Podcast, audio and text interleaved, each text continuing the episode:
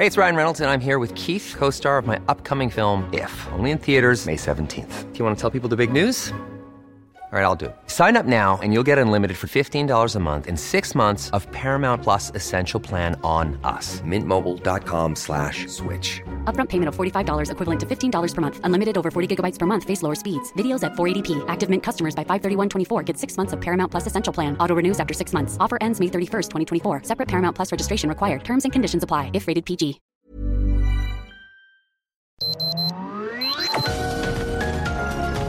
Heraldo Media Group presenta Sergio Sarmiento y Lupita Juárez. Información veraz y oportuna con un toque personal y humano. Por El Heraldo Radio, donde la H suena y ahora también se escucha.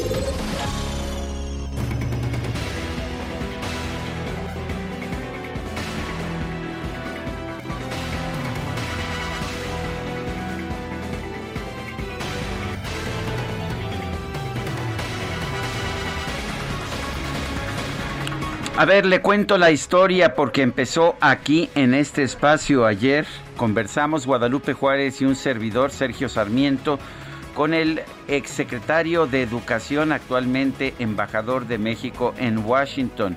Le preguntamos que si se había tocado el tema de los, uh, las donaciones del gobierno de los Estados Unidos a organizaciones civiles que luchan en contra de la corrupción, como México contra la corrupción y la impunidad, y nos dijo que no, que no se había tocado. Posteriormente se dio a conocer una entrevista de la vicepresidenta Kamala Harris, con la agencia española de noticias EFE. En esta, lo que dijo Kamala Harris fue que sí se había tocado el tema con los presidentes de México y de Guatemala y que con los dos ella había sido muy enérgica y dijo que tenían que aceptar los trabajos que hicieran estas organizaciones civiles para combatir la corrupción. Eso fue lo que, lo que dijo la vicepresidenta Kamala Harris. Eh, posteriormente yo hablé con personas que estuvieron en las reuniones entre el, el, presidente de México y la vicepresidenta de los Estados Unidos y me dijeron que efectivamente en las reuniones públicas, en las reuniones en que estaban los dos equipos de trabajo, no se tocó el tema. Pero también me señalaron que estuvieron juntos el presidente y la vicepresidenta un buen rato y que no, pues nadie podía decir, nadie podía saber exactamente qué hablaron en esos momentos. Se ve que hubo algún tipo de queja de la Cancillería mexicana y el hecho está en que más tarde, por la tarde de ayer, la oficina de la vicepresidenta Kamala Harris dio a conocer que el tema de las uh, organizaciones no gubernamentales que se dedican a combatir la corrupción solamente lo trató con el presidente de Guatemala, pero no con el presidente de México. Bueno, pues fue todo lo que sucedió ayer. Pues a partir de, de una pregunta que le hicimos al uh, embajador de México en Washington acerca de si se había tocado este tema, lo que dice, eh, lo que dijo ya finalmente ayer la vicepresidenta Kamala Harris, después de que en un principio dijo que sí se había tocado, dijo que solo lo tocó con el presidente de Guatemala. Son las 7 de la mañana con 3 minutos, 7 con 3, hoy es viernes. Sí, hoy es viernes, qué bueno. Alguna noticia buena debíamos tener este día. Hoy es viernes 11 de junio de 2021. Yo soy Sergio Sarmiento quiero darle a usted la más cordial bienvenida a El Heraldo Radio. Lo invito a quedarse con nosotros. Aquí estará muy bien informado, por supuesto. También podrá pasar un rato agradable ya que siempre hacemos un esfuerzo por darle a usted el lado amable de la noticia. Guadalupe Juárez, ¿cómo estás? Muy Hola, días. ¿qué tal? Sergio Sarmiento, buenos días. ¿Cómo están amigos? Bienvenidos. Qué gusto saludarlos esta mañana aquí en este espacio. Bueno, pues les tengo información que tiene que ver con una reunión muy importante que se llevó a cabo el día de ayer. Resulta que empresarios se reunieron con el presidente Andrés Manuel López Obrador. Sí, ayer los empresarios tuvieron este encuentro. Ya ve que ha habido muchos desencuentros. Bueno, pues ayer tuvieron un encuentro y fueron Carlos Slim, eh, presidente de Grupo Carso. Estuvo también Claudio X González. Sí, no ponga usted esa cara. Estuvo Claudio X González, el presidente de Kimberly Clark.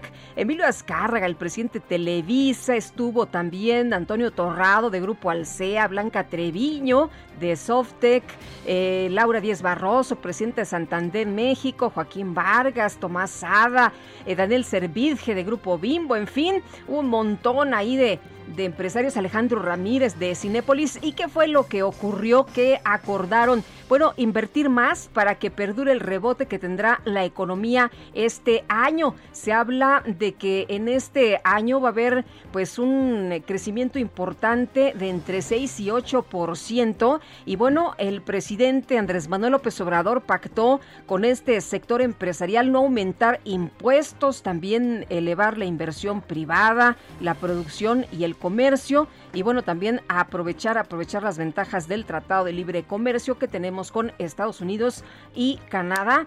Eh, fíjese que eh, uno de los empresarios, Antonio del Valle, que fue uno de los entrevistados, afirmó que estamos viendo cómo se está recuperando el consumo, cómo se están recuperando rápidamente las exportaciones y llegando a niveles prepandemia. Y el otro factor importante es la inversión. Dijo que es necesario lograr que la inversión, que hoy está alrededor del 18% del PIB, se vaya arriba del 20, inclusive 22, 23, 24%, para que se logre un crecimiento constante en los años por venir. Y eso es principalmente de lo que se habló el día de ayer en esta reunión. Bueno, se ha venido prometiendo subir la inversión a cifras como 22, 23%. Peña Nieto lo trató de hacer. Eh, de hecho, él decía, estaba en 22 en sus sexenios, se trató de subir a 24, nunca se logró. el cuarto trimestre del 2020, la cifra era de apenas 18.6%.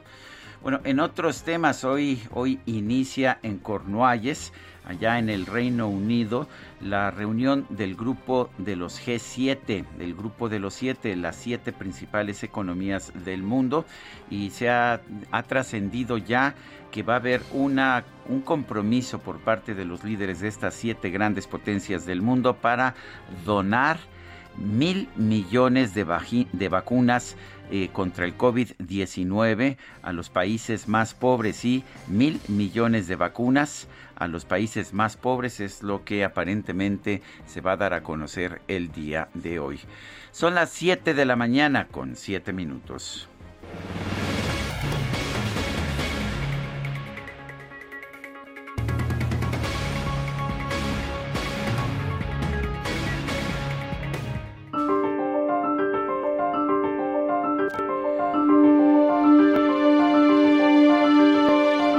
Vamos a la frase del día.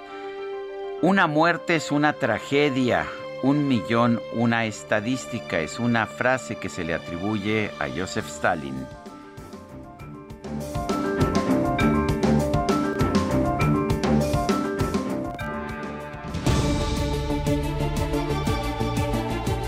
Y las preguntas, ya sabe usted que nos gusta preguntar. Ayer preguntábamos temprano en la mañana, hay un complot de los conservadores contra el presidente López Obrador. Nos dijo que sí, 10.1%, que no, 87.1%, quién sabe, 2.8% recibimos 17.872 participaciones. Nutrida la participación el día de ayer. Esta mañana eh, ya pregunté en mi cuenta personal de Twitter arroba Sergio Sarmiento la siguiente pregunta. Dice AMLO que buscará apoyo de los legisladores del PRI para cambiar la constitución. ¿Usted piensa que lo logrará? Nos dijo que sí, 21.3%, que no, 59.4%, no sabemos, 19.3%. En 33 minutos hemos recibido 1.565 votos. Las destacadas del Heraldo de México. viernes 11. Itzel González, sí, qué, barbaridad. Aquí los, escuchamos. Ahora déjame que te enciendan tu micro. A ver, el micro. Estamos, jugando. Estamos jugando. 1, 2, 3, 1, 2, 3. viernes, ya es viernes, ya uno viene. Ahora sí, ya, las escucho a las dos. Sí. Viene con el ojito chuequito un poquito, ya de pararse tan temprano todos los días. Yo creo que ya, ya ansiábamos este fin de semana, viernes de lectura, Lupita, ya estás, veo que estás ya con tu libro, sí, también muy cumplidos. Estrellita en su frente porque ¿Qué tal? Yo ya lo había dejado en mi oficina, pero bueno. Pero, pero ya llegó. Pero la entrevista más adelante con Silvia Cherem, además que yo la, la, quiero mucho, se llama. La, admiro mucho, vamos a estar conversando pues ya cerca de las 10 con Silvia Cherem una escritora que pues conozco desde hace muchos años y que tiene un gran talento. Y que los Destacalovers nos manden su WhatsApp a ver qué están leyendo para ver qué nos van a recomendar para la siguiente En este viernes de lectura. Hoy es viernes de lectura, hashtag viernes de lectura y mándenos sus sugerencias, todo. Ahí los recibimos con mucho gusto. Sergio Lupita, amigos, mucha información este viernes en el Heraldo de México, así que comenzamos con las destacadas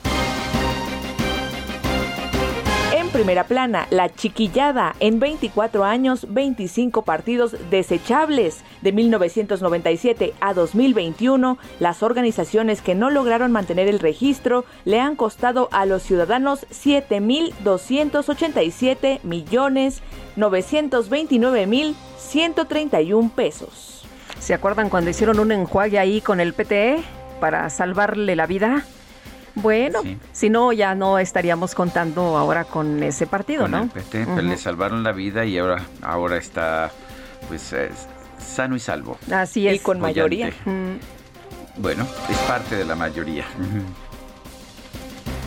Ruta 2021, diputados federales logran 139 su reelección. Lo consiguió 30% de los 198 que intentaron la permanencia país, clases a distancia cierran dos escuelas por COVID-19. Un alumno de secundaria resultó positivo. Uno más y una maestra son sospechosos, informó la SEP. Ciudad de México, faltantes adultos se quedan a medias. 316.894 mayores de 60 años no han completado su esquema de vacunación. Estados, rescate, salvan de socavón a perros, bomberos de Puebla y personal de protección civil salvaron a Spy y Spike. Orbe, Kamala Harris exigen respeto para las ONG. La vicepresidenta de Estados Unidos dijo que la solicitud se la hizo al gobierno de Guatemala. Meta Euro 2020. Al fin llega la edición especial de la competencia. Arranca hoy con alta expectativa, incluso en la lucha contra el COVID-19. Y finalmente, en mercados, efecto del COVID, niños en riesgo de trabajar, 46 millones de infantes enfrentan esta situación. Sergio Lupita, amigos, hasta aquí las destacadas del Heraldo. Feliz viernes. Igualmente, Itzel, muchas gracias. Buenos días.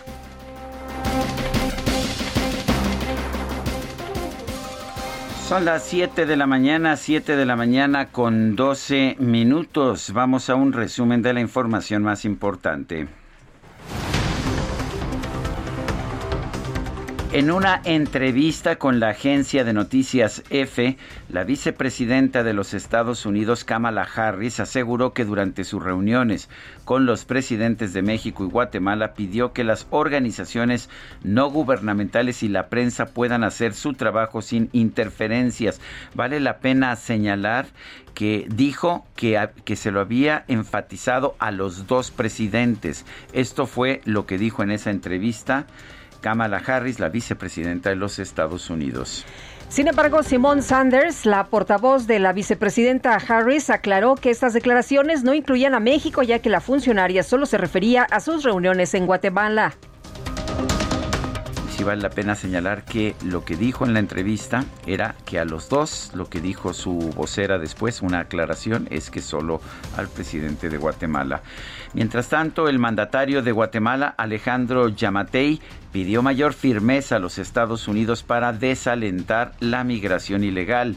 Aseguró que los mensajes de buena fe del presidente Joe Biden fueron mal, mal interpretados por los traficantes de personas. El gobernador de Texas, Greg Abbott, anunció un nuevo plan para atender la crisis de migración en su estado. Contemplan arrestos, escuche usted, para las personas que ingresen al país de manera ilegal y la construcción de un muro en la frontera.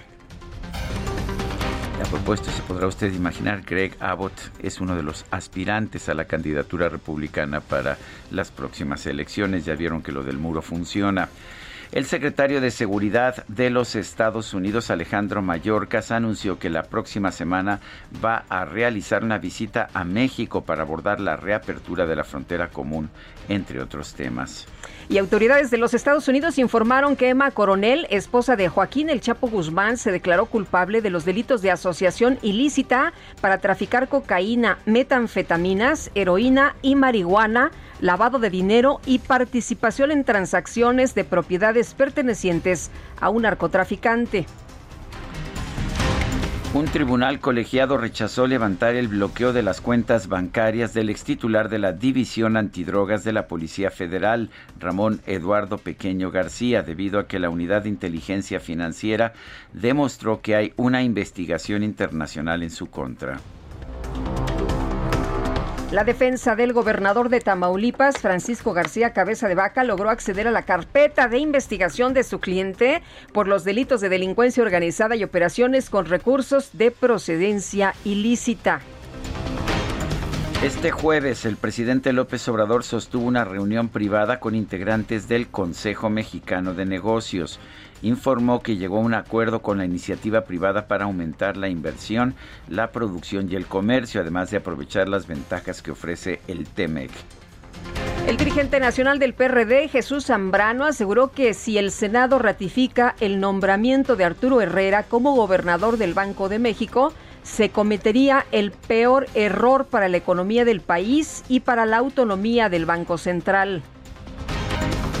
Por otro lado, Jesús Zambrano denunció que en Tabasco le quieren arrebatar a su partido el triunfo obtenido en la contienda electoral por la presidencia municipal de Paraíso, donde se construye la refinería de Dos Bocas.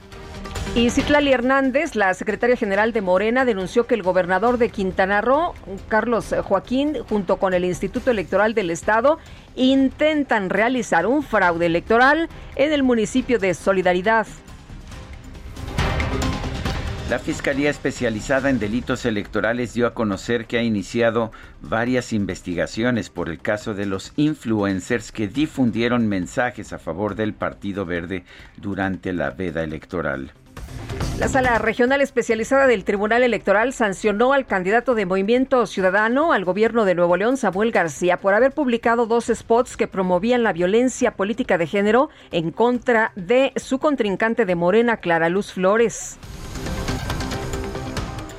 El Instituto Electoral de la Ciudad de México informó que este jueves entregó las constancias de mayoría a los candidatos ganadores en las elecciones por las 16 alcaldías de la capital. Y el Instituto Electoral del Estado de México entregó las constancias de mayoría a los ganadores de las elecciones por las presidencias municipales de Valle de Chalco, Inés Agualcoyotl, Armando García Méndez y Adolfo Cerqueda gobernador de Puebla, Miguel Barbosa, informó que este jueves un equipo de bomberos realizó una operación para rescatar a dos perros que cayeron en el socavón de Zacatepec. Vale la pena señalar que pues estos dos perros se convirtieron en centro de pues de una gran conmoción, de una gran atención en redes sociales y en muchos medios de comunicación. ¿Cómo dices que se llaman? Spy y Spikey. Bueno, pues ahí está, esos dos perritos rescatados. Espero que no los hayan ido a soltar nuevamente a la calle, sino que... Pero qué bueno, ¿eh? Qué bueno que se hizo este salvamento. Muchísima preocupación de, mucha, de mucha gente. El helicóptero de la Fuerza, un helicóptero de la Fuerza Aérea Mexicana se desplomó en una zona cercana a la base militar de Santa Lucía, donde se construye este aeropuerto internacional Felipe Ángeles. Los tripulantes resultaron ilesos. Este jueves, un contingente de mil personas aproximadamente realizó una marcha del metro normal al Zócalo de la Ciudad de México para conmemorar el quincuagésimo aniversario de la matanza del jueves de Corpus. Y a unos días de haber retomado las clases presenciales en la Ciudad de México, la escuela privada Colegio Williams en el campus Miscuac regresó a la modalidad de distancia tras confirmar un caso de COVID-19 en un alumno de primero de secundaria. La Secretaría de Salud Federal habilitó la página de registro para recibir la vacuna contra el COVID-19 a personas mayores de 18 años que residan en algún municipio fronterizo. También mujeres mayores de 18 años con nueve semanas de embarazo y personas que cumplan 40 años o más en 2021. El subsecretario de Prevención y Promoción de la Salud, Hugo López Gatel, aseguró que este jueves se aplicaron 345.052 vacunas contra el COVID-19 y hoy que ya le dice adiós a, las conferencias, ¿no? Así es, ya es se su despide, ya se despide. Bueno, le, por ahí a ver si, si ponemos, ¿te acuerdas su este estas son las mañanitas que se convirtieron en un clásico? A ver si si nos la busca nuestro equipo no- nuestro equipo de producción. Dicen que ese fue su gran éxito, ¿no? Pues eso sí, eso dicen.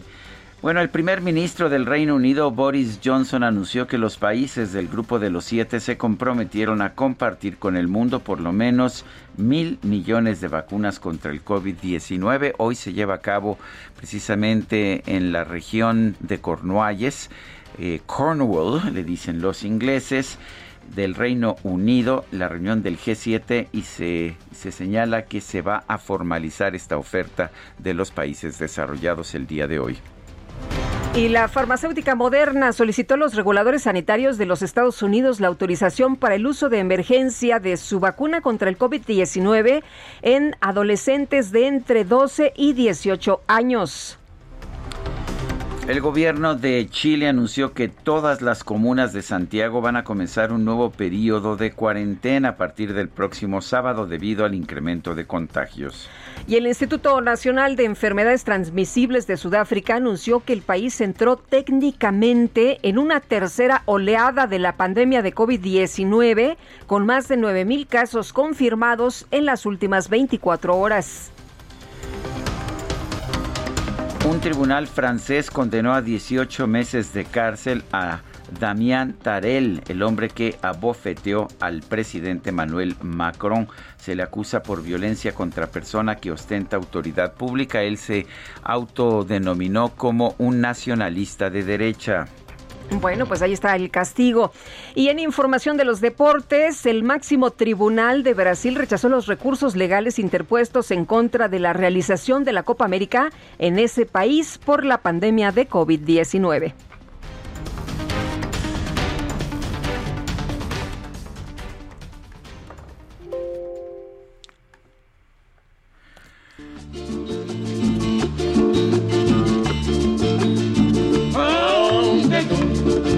Dejado en el abandono, aunque tú has muerto todas mis ilusiones, en vez de maldecirte con justo entono, en mis sueños te colmo, en mis sueños te colmo de bendiciones. Hoy es viernes, Guadalupe.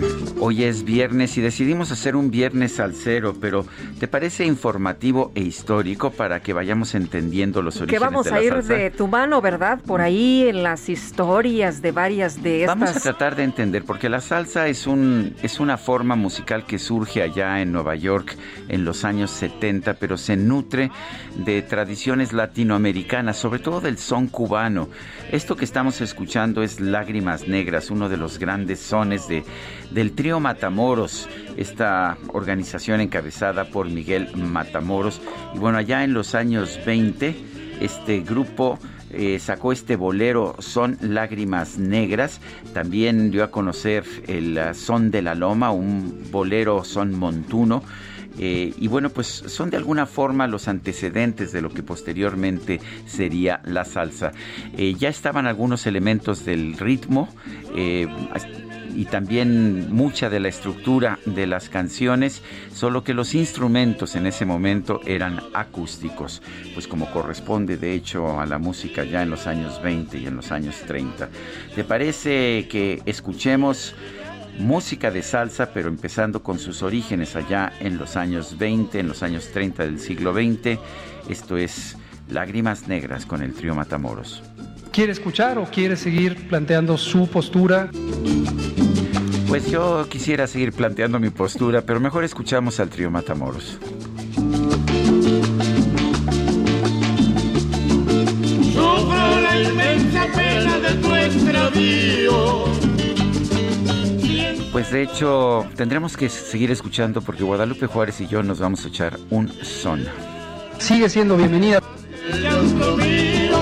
tiene lágrimas negras, tiene lágrimas negras como mi vida. Tú me quieres dejar, yo no quiero sufrir, contigo me voy mi Sergio Sarmiento y Lupita Juárez quieren conocer tu opinión, tus comentarios o simplemente envía un saludo para ser más cálida esta mañana. Envía tus mensajes al WhatsApp 5520 109647.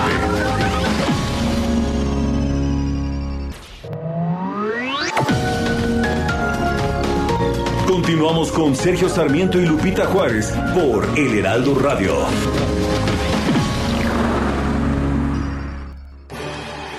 Hoy, Silly cumple 140 años celebrando sueños. Compra tu colchón Silly y participa para llevarte uno de los increíbles regalos que tenemos para celebrar juntos nuestro 140 aniversario. Consulta bases en silly.com.mx. Tu descanso merece un. Director, se lo pido, déjeme ser Julieta. ¿Pides un gran papel? Pídelo a Soriana, porque pongo todo el papel higiénico al 3x2. Como pétalo Rendimax 12 rollos, lleva 3 por 153 pesos y ahorra 76.50. Tú pides y Julio regalado, manda. Solo en Soriana, a junio 17. Aplican restricciones.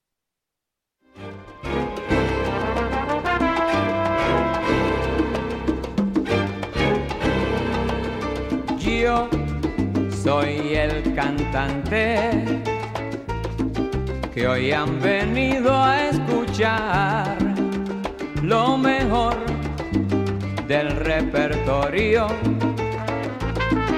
A ustedes voy a brindar y canto a la vida de risas y penas, de momentos malos y de cosas buenas.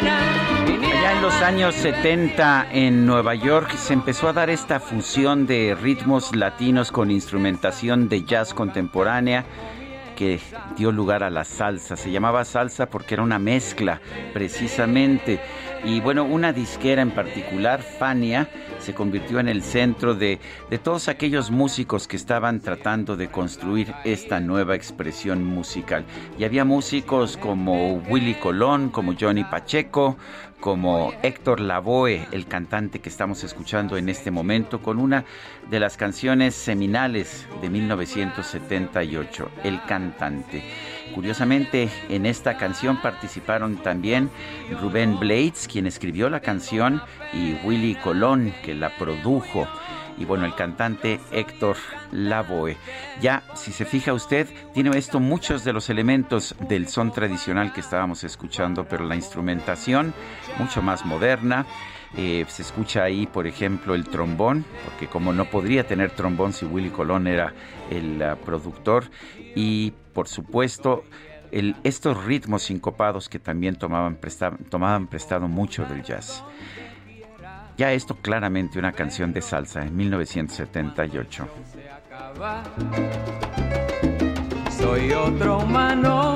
Bueno, y tenemos mensajes esta mañana de nuestros amigos como Rodolfo Contreras, que nos escucha por allá en Querétaro. Nos dice, buen viernes de lectura. Se ha vuelto viral atribuirle citas a la obra literaria de Octavio Paz. Mejor leerlo o releerlo.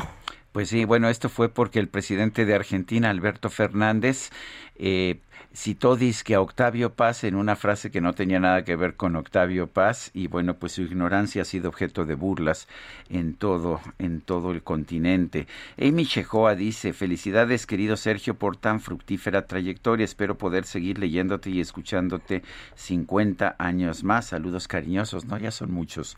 No, a lo mejor 20 más. ¿Te parece bien, Guadalupe? Estaría bueno, ¿no? Estaría bueno. Nuestro 20 añitos. Excompañero de trabajo muy querido Jacobo Sabludowski, falleció a los, a los 87 años y, y, tú lo recordarás, eh, tuvo una transmisión de radio y se lo llevaron de ahí al hospital y pocos días después ya falleció, pero trabajó hasta, el, último, día, trabajó hasta el último día, por supuesto, nuestro querido Jacobo Zabludovsky, a quien recuerdo con mucho afecto, con mucho cariño y con admiración. ¿Te acuerdas que solía ir a mis festejos de, de aniversario? Fue por lo menos tres o cuatro veces a los cócteles que hacía y bueno, pues como trabajábamos juntos en una en una empresa radiofónica, nos volvimos bastante cuates, ¿verdad?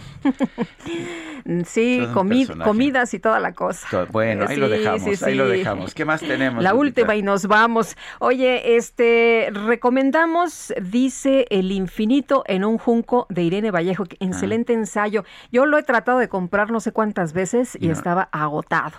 Voy a ir este fin de semana. Acabo de leer de Santiago eh, Roncagliolo el... Eh, líbranos del mal y líbranos del mal, así se llama. Se los recomiendo mucho, vale la pena. Bueno, pues ya le, contaba a usted la historia.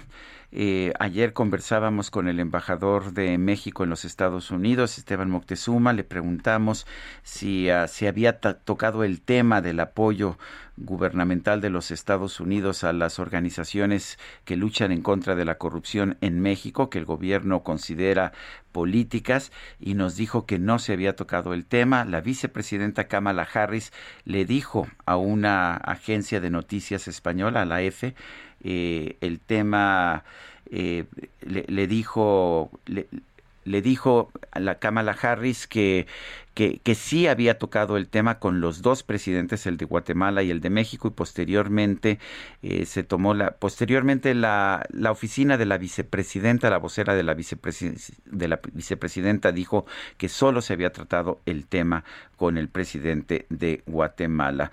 Y bueno, pues ah, vamos con Juan Guevara que nos tiene información sobre este tema. Adelante, Juan. Mi querido Sergio, mi querida Lupita, así es. Fíjate que aquí en los medios informativos en Estados Unidos se ha dado eh, a conocer esta entrevista de la eh, agencia EFE, en donde definitivamente eh, la vicepresidenta de los Estados Unidos, Kamala Harris, dice que uno de los factores importantes del gobierno de los Estados Unidos es asegurar que las democracias, sobre todo las que están cerca de los Estados Unidos, en este caso México y el Triángulo Norte, eh, sean gobiernos confiables y que sean gobiernos sin corrupción y que Estados Unidos va a, apoyar completa y totalmente aquellas ONGs, organizaciones no gubernamentales, que apoyen la claridad y que apoyen la transparencia en los gobiernos. Eso lo hemos venido haciendo porque es una de las políticas importantes que hace el gobierno del presidente Biden, que recordaremos completamente que, bueno, pues a López Obrador le dolió el que Estados Unidos fonde a organizaciones en México sobre el tema de eh, la corrupción y lo calificó como intervencionismo.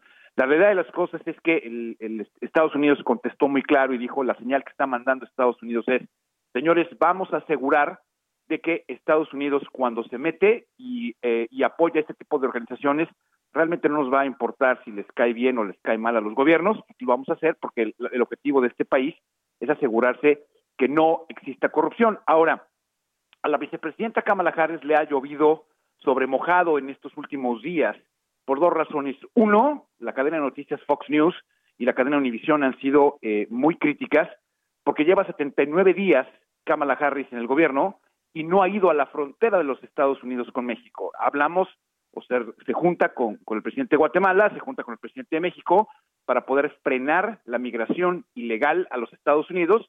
Y una de las críticas fuertes a la vicepresidenta de este país es que pues no ha ido a la frontera, inclusive hubo una entrevista ayer en Univisión en donde pues prácticamente tuvo una, un pequeño altercado con una de las eh, eh, comentaristas de Univisión, que ha sido replicado en varios medios, en donde, bueno, prácticamente interrumpe Kamala Harris a esta entrevistadora, Calderón, en donde dice, bueno, pues necesito que me permitas terminar, si voy a ir a la frontera, pero no da una fecha específica. La realidad es que estamos empezando a ver eh, cuál es el fruto de estas conversaciones. Sabemos que eh, las noticias de periódicos, si tú lo quieres ver así, pues sí, fue que querían pintar una, una relación o una junta muy productiva, pero la realidad de las cosas es que tras bambalinas podemos ver que a México le dijeron no podemos permitir la corrupción, vamos a apoyar a las mujeres en México y además necesitamos que te unas para poder frenar la migración ilegal a los Estados Unidos. Lo que, lo que está trascendiendo efectivamente de esta reunión. Y bueno, como siempre, Juan, gracias por darnos esta información. Les mando un saludo muy rápido y quiero decirles que para viernes de lectura mi contribución es El monje que vendió su Ferrari de Robin Sharma. Muy buen libro. Muy bien, muchas gracias, Juan. Saludos.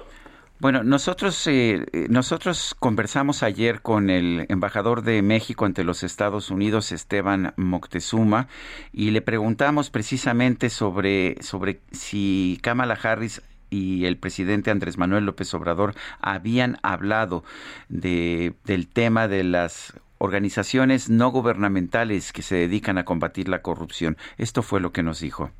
Obrador en varias ocasiones ha dicho que quiere pedirle al gobierno de los Estados Unidos, se lo ha pedido, que suspenda la financiación de organizaciones de la sociedad civil que considera de, de, oposición como mexicanos contra la corrupción y la impunidad. ¿Se trató el tema? ¿Se trató de subir el tema a la conversación? ¿Hubo algo al respecto o ha habido alguna respuesta? Eh, Sergio, el tema, eh, como hace un momento les, les explicaba, la discusión fue una discusión de de mucha altura de los eh, de la definición de políticas, definición de responsables, eh, fechas probables. Eh, se vio el bosque, no se vieron los árboles, en este caso eso no se vio. otro tema que sí se vio, por ejemplo, que es muy importante, es la frontera, porque pues la frontera debe abrirse lo antes posible obviamente eh, en términos bueno pues esto es lo que lo que nos dijo. En el tema en particular de las organizaciones no gubernamentales nos dijo Esteban Moctezuma que el tema no se vio. Posteriormente surgió esta declaración de Kamala Harris a la que fue una declaración que hizo a una reportera de EFE, una agencia de noticias españolas, en que específicamente citaba la agencia EFE que había hablado con los dos presidentes, el de Guatemala y el de México, y que a los dos les había dicho que tenían que respetar a las organizaciones no gubernamentales que luchan contra la corrupción. Posteriormente, posteriormente hubo una aclaración de la portavoz de la vicepresidenta Harris diciendo que solo lo había hablado con Guatemala. Seguramente hubo algún tipo de protesta del gobierno de México. Y eh, Marcelo Ebrard, canciller del gobierno mexicano, señaló también, como lo había hecho Esteban Moctezuma aquí, que no se había tratado el tema. Tenemos también, sin embargo, una aclaración de la reportera que, que hizo la entrevista. Bueno, Marcelo Ebrard lo que señaló es que respecto a las declaraciones de la vicepresidenta Kamala Harris, en su entrevista de hoy importante aclaración y lo que señala Marcelo Ebrard, el canciller de nuestro país, es que Harris aclaraba que se refería solo a Guatemala en su comentario de las ONG. La vicepresidenta de los Estados Unidos, Kamala Harris, se refería solo a Guatemala y no a México en estos comentarios que hizo sobre la sociedad civil y las ONG. Y bueno, esto es lo que aclaró Marcelo Ebrard, por cierto, que envió anoche un eh, tuit, un mensaje en su cuenta de Twitter. Bueno, el... Uh la, la información uh, la información que tenemos eh, la, Lucía Leal que es la, la corresponsal de EFE que entrevistó a Kamala, dice la portavoz de Kamala Harris, dice ahora que la vicepresidenta solo quiso referirse a Guatemala y no a México, cuando dijo que le preocupaba que se interfiriera en la labor de las ONG y la prensa. México no quería hablar de ese tema en la reunión pero eh, tal y como está, de hecho, la conversación relatada en la nota de F, pues claramente la vicepresidenta habló de los dos países. Bueno, y por otra parte, por otra parte, luego de una reunión con el Consejo Mexicano de Negocios, el presidente Andrés Manuel López Obrador aseguró que no existe confrontación con la iniciativa privada y por el contrario buscan atraer la inversión para impulsar el crecimiento y desarrollo del país. Ha habido muchos desencuentros, otros encuentros, parece que el de ayer fue muy importante. Y dijo el, presidente que se reafirmó el deseo, la voluntad de trabajar juntos, de promover la inversión privada que es fundamental, que no se puede impulsar al país solo con inversión pública, se requiere de la inversión privada y se llegó a un buen acuerdo. El presidente aseguró que la reunión con los empresarios se manejó en un ambiente amistoso, eh, no hubo confrontaciones, por lo que agradeció al sector empresarial que tengan el mismo objetivo para salir adelante. Fue una reunión, vale la pena señalar, con uno de los organismos del sector privado, pequeño pero muy influyente, el Consejo Mexicano de Negocios. En otros, ah, bueno, también en tema, en un tema paralelo, el Consejo Coordinador Empresarial ha expresado que va a estar atento a la decisión que tome el Senado sobre el nuevo gobernador del Banco de México. El secretario de Hacienda, Arturo Herrera, ha sido postulado por el presidente de la República como nuevo gobernador del Banco de México. En la línea telefónica tenemos a Carlos Salazar Lomelín, presidente del Consejo Coordinador Empresarial. Carlos, ¿cómo estás? Buenos días. Muy buenos días, Sergio. Muy buenos días, Lupita. Hola, ¿qué tal? Qué gusto saludarte. Buen día. Bueno, déjame empezar por el tema de, de, lo que le dijo el presidente de la República a los miembros del Consejo Mexicano de Negocios ayer en el Museo Calus al respecto de la inversión. ¿Cómo estás viendo las perspectivas de la inversión? Bueno, mira, esta ha sido la, la variable que nosotros hemos estado insistiendo que ha sido el, el, el, gran ausente de, del comportamiento de la demanda agregada. Para tu auditorio, el crecimiento de un país se da o se analiza básicamente por cuatro variables. El consumo, la inversión, el gasto público y el comportamiento del sector externo. De esas cuatro, la variable que, que, que ha estado atrasada y muy atrasada ha sido la inversión nosotros desde hace, desde el inicio de esta administración, insistimos que la inversión debería de crecer hasta representar el 25% del Producto Interno Bruto, o sea, de todo lo que producimos los mexicanos. Eh, lamentablemente esta cifra ha ido cayendo y luego con la pandemia todavía cayó más. Y el año pasado, Sergio Lupita, llegó solo al 18% en este cociente entre inversión contra Producto Interno Bruto. 18 cuando requerimos 25.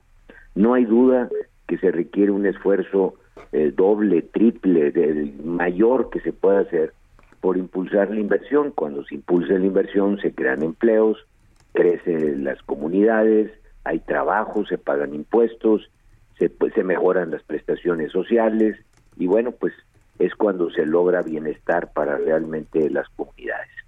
Así que esta es la variable que nos falta se necesita la inversión privada, la inversión pública no representa más que cercano a los tres puntos de estos 25 puntos.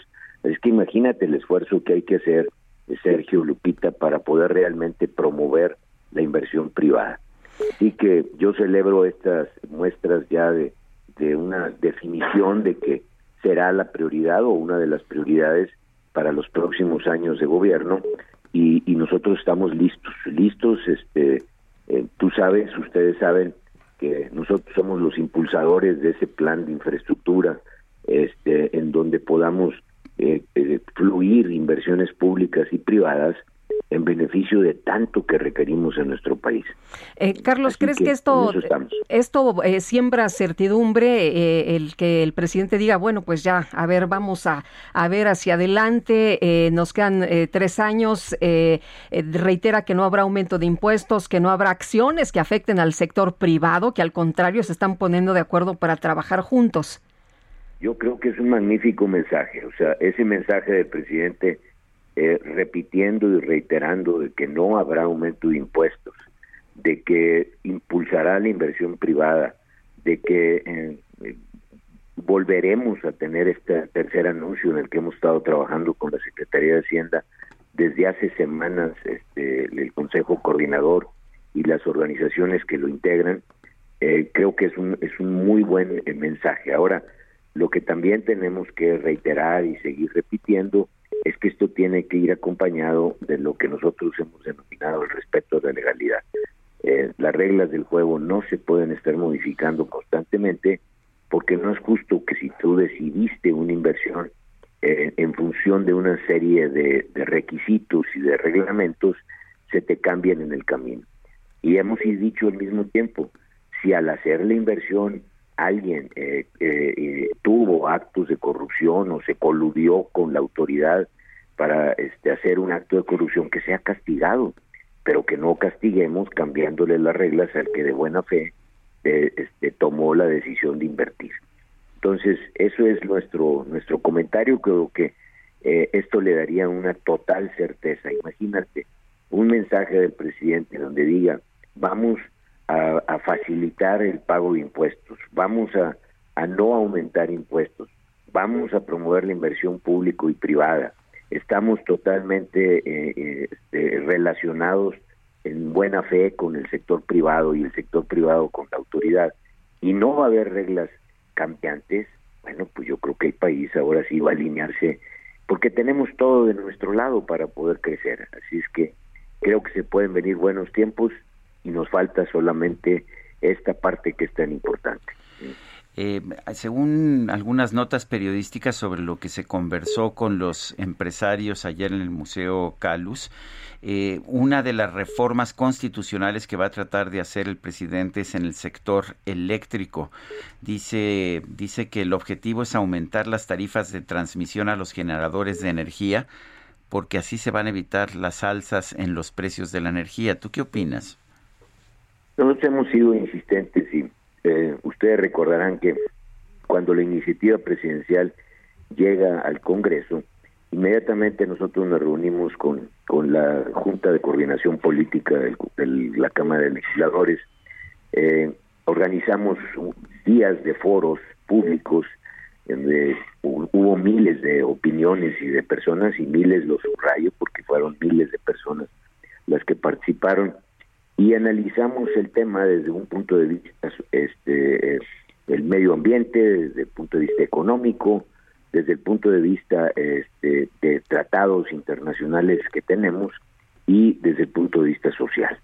Eh, llegamos a la conclusión de que muchas de estas iniciativas este, provocan eh, distorsiones peores que las que se tienen que arreglar eh, y que por lo tanto debería de modificarse y discutirse la iniciativa con profundidad.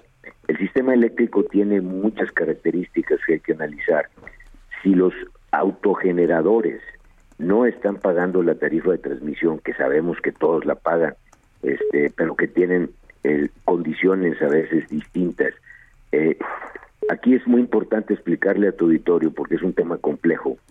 Eh, los, los privados pueden invertir en generación eléctrica, tú puedes poner una turbina que genere electricidad eh, usando gas, usando cualquier medio que te pueda hacer que se genere energía eléctrica. La transmisión y la distribución, transmisión es cuando la electricidad va a alto voltaje, la distribución es cuando se hace en nuestras casas, pues la llegada de la luz. Entonces, la transmisión y la distribución son monopolio del gobierno siempre ha cobrado. Tú recordarás, eh, Sergio Lupita y muchos de nuestros eh, que nos están oyendo, que si tú quieres aumentar el consumo eléctrico, pues el, transformador que usas ahí al lado del poste de tu casa o de tu fábrica o de tu taller, tú lo compras, tú lo tienes que comprar. O sea, siempre se ha pagado. Eh, esto de decir que no se paga y que no se paga, bueno, siempre se ha pagado. Eh, tú puedes, como cualquier bien en el mercado, modificar las condiciones, los precios de esto. Eh, y esto, bueno, pues será parte de lo que nosotros hemos tratado de que se discuta, que se negocie. Bueno, No necesitamos cambiar la ley para eso. Hay medios para poderlo lograr y poderlo hacer. Esto no hay discusión, eso es 100% monopolio del Estado. Para nuestro auditorio, todas las líneas de transmisión, o sea, donde va el alto voltaje y las líneas de distribución en nuestras ciudades son monopolio del Estado. Eh, y por otro lado, pues la Comisión Federal también tiene su propia empresa en donde él genera electricidad, se autovende a las líneas de transmisión y de distribución. Nosotros hemos dicho, ¿para qué invertir más dinero en generar electricidad cuando lo que nos hace falta en el país son más líneas de transmisión y distribución? El año pasado eh, no llegaron a 10 kilómetros el incremento de las líneas de transmisión y distribución en el país, de, transmisión, perdón. Eh, 10 kilómetros, cuando ahí es donde requerimos inversión del, sector público y donde se puede invertir por parte del sector privado, que es en la generación de electricidad, pues que ellos lo inviertan y que inviertan en más eh, eh, electricidad limpia, este, amable con la ecología, que no haya emisiones de carbono, que no contribuyamos al calentamiento global, que son temas cada vez más importantes en todo el mundo. Así que ese ha sido el argumento, creemos nosotros que, que si hay una eh, iniciativa ahora constitucional para hacer esa modificación, pues ojalá y se eh, ratifiquen algunos de las eh, orientaciones de esto y no modifiquemos lo que puede perfectamente arreglarse en una mesa de negociación. Eh, Carlos, en 30 segundos, Arturo Herrera, actual secretario de Hacienda al frente del Banco de México, ¿qué piensas antes de que nos agarre el corte? Rápido, una muy buena noticia para el sector privado. Arturo es un hombre preparado, tiene una este, magnífica orientación y un magnífico conocimiento de la economía. Estos últimos años, obvio, lo han redondeado más para conocer mejor el país. Una buena noticia para México. Eh, Rogelio Ramírez, un economista también que he tenido la fortuna de conocer, eh, totalmente capaz, capacitado, ha trabajado en el sector privado, en el sector público y creo que también es una muy buena decisión. Carlos Salazar, presidente del Consejo Coordinador Empresarial, gracias por hablar con nosotros. Muchas gracias, Sergio. Muchas gracias, Lupita. Hasta luego, muy buenos días. Son las 7 de la mañana con 54 minutos. Regresamos en un momento más. Porque lo mío es cantar y el público paga para poderme escuchar.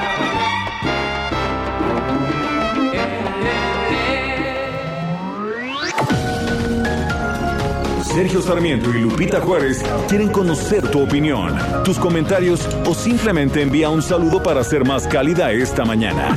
Envía tus mensajes al WhatsApp 5520 109647.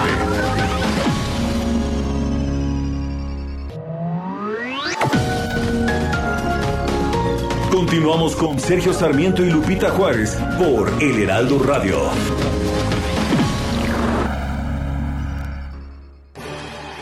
Hoy, Silly cumple 140 años celebrando sueños.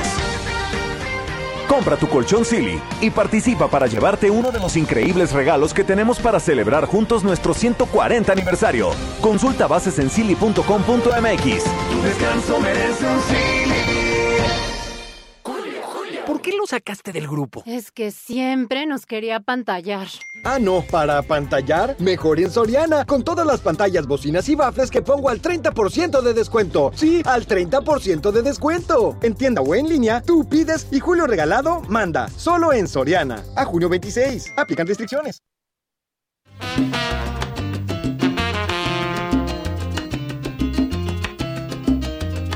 Solo me alienta el deseo divino de hacerte mía, más me destruye la incertidumbre que estoy pasando. Es que la nieve cruel de los años mi cuerpo enfría y se me agota ya la paciencia por ti esperando. Y se me agota ya la paciencia por ti esperando.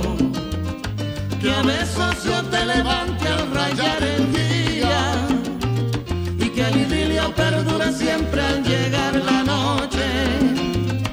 Y cuando venga la aurora llena de goce,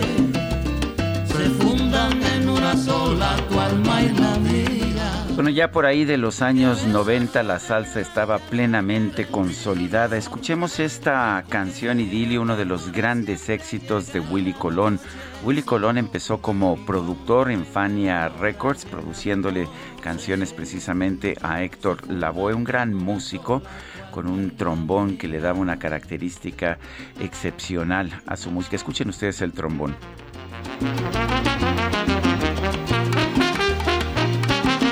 Que uno de los grandes cambios de la orquesta de jazz a la orquesta de salsa fue la sustitución del saxofón por el trombón y esto pues lo consiguió personalmente este hombre de grandes pulmones Willy Colón.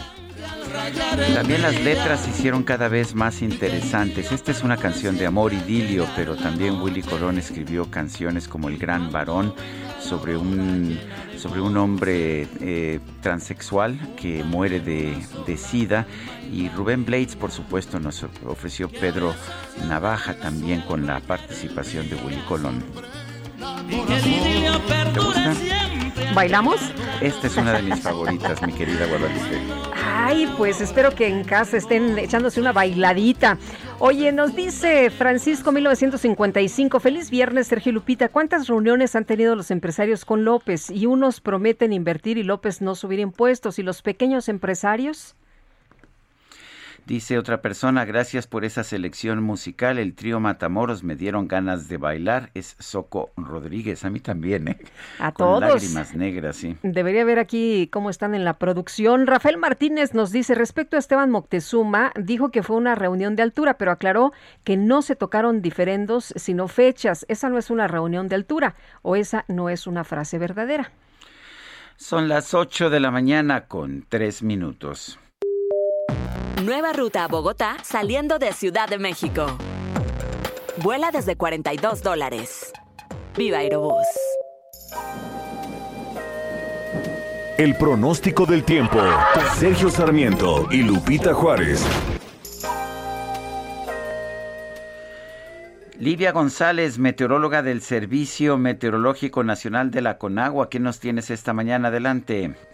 Hola Sergio Lupita, ¿qué tal? Muy buenos días. Buenos días. Pues miren, les comento que durante este viernes y hasta el fin de semana tendremos un temporal lluvioso en el territorio nacional.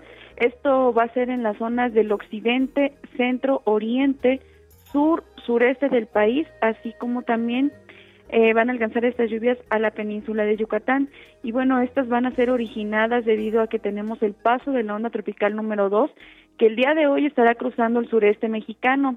Además, pues bueno, como ya sabemos, estamos ya en temporada de ciclones, temporada oficial de lluvias, y tenemos en el Océano Pacífico, justo al sur de las costas de Guerrero, una zona de, de baja presión, perdón, que el día de hoy presenta 40% de probabilidad para desarrollarse a ciclón tropical en las próximas 48 horas. Y hay una más en el Golfo de, México que en los próximos cinco días también presenta probabilidad, aunque es baja del 20%, también para que se desarrolle a ciclón tropical. Entonces, pues bueno, tendremos mucha entrada de humedad del Océano Pacífico y del Golfo de México. Así es que para hoy se están pronosticando lluvias puntuales torrenciales, es decir, lluvias que puedan superar los 150 litros de agua por metro cuadrado en los estados de Oaxaca y Veracruz, lluvias puntuales intensas en Chiapas y Tabasco, muy fuertes en Guerrero, Puebla, Campeche, Yucatán y Quintana Roo, puntuales fuertes en Jalisco, Colima, Michoacán, también en el Estado de México y en Morelos. Bueno, aquí para la Ciudad de México el día de hoy habrá condiciones de cielo nublado la mayor parte del día, habrá algunos periodos de sol, serán cortos, pero sí habrá. La temperatura máxima que se pronostica para este día es de 21 a 23 grados Celsius. Y bueno, aquí en la Ciudad de México estamos esperando que se presenten lluvias con intervalos de chubascos. Eh, es importante mencionar que en esta temporada las lluvias, pues como hemos notado, están acompañadas de descargas eléctricas y también de caída de granizo.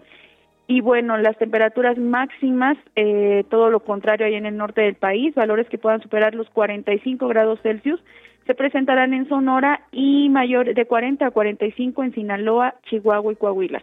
Eso es todo de mi parte, Sergio Lupita. Eh, recordarles que será igual el fin de semana lluvioso aquí en el centro del país.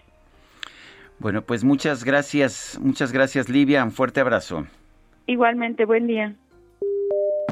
Nueva ruta a Bogotá saliendo de Ciudad de México. Vuela desde 42 dólares. Viva Aerobús. Continuamos con la información y la doctora Beatriz Hernández Ruiz murió horas después de haber sido detenida por policías en Progreso de Obregón, en Hidalgo. ¿Por qué la detuvieron? Hubo un accidente de tránsito, pero nunca ha quedado claro, no ha quedado claro eh, por qué la, la remitieron. Axel Chávez, cuéntanos, tú tienes todos los detalles, adelante. Lupita, Sergio, ¿qué tal? Buenos días. Así es, eh, les informo que la médica Beatriz Ruiz, Beatriz Hernández Ruiz, perdón, murió en el área de retención primaria del municipio de Progreso de Obregón y había sido remitida ahí tras un choque por alcance. Su cuerpo presentó posibles signos de violencia y la Procuraduría General de Justicia del Estado confirmó que investiga el caso con el protocolo de feminicidio. Eh, te comento que de acuerdo con testimonios de personas que presenciaron cuando Beatriz, de 29 años, fue detenida, incluso hay varios videos que se utilizarán como parte del seguimiento a, la defensa y la exigencia de justicia para Beatriz. Eh, estos videos refieren, y los testigos también, que tres agentes, dos hombres y una mujer, intentaron subirla a una patrulla sin especificar cuál era la supuesta razón para detenerla con uso de la fuerza.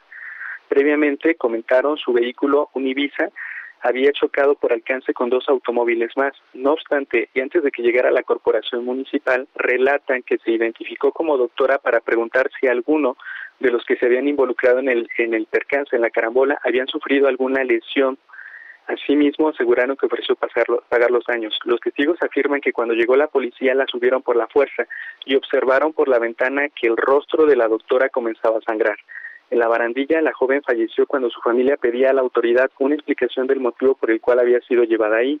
Su padre fue testigo de que estaba en el piso e intentaban reanimarla. Los policías dijeron que ella se había suicidado la Comisión de Derechos Humanos del Estado inició una queja por los hechos violatorios que, de derecho a la legalidad y seguridad jurídica, derecho a la vida, derecho a preservar la vida y derecho a una valoración y certificación médica. También te comento que el municipio de Progreso de Obregón emitió un comunicado en el que insiste que Beatriz se quitó la vida, además consideró que eh, los comentarios en redes sociales, la difusión en medios de comunicación y las manifestaciones que iniciaron la noche de ayer y se programan también para este día frente a la sede del ayuntamiento, el, el ayuntamiento los consideró un golpeteo eh, político pagado. Bueno, Axel, muchas gracias.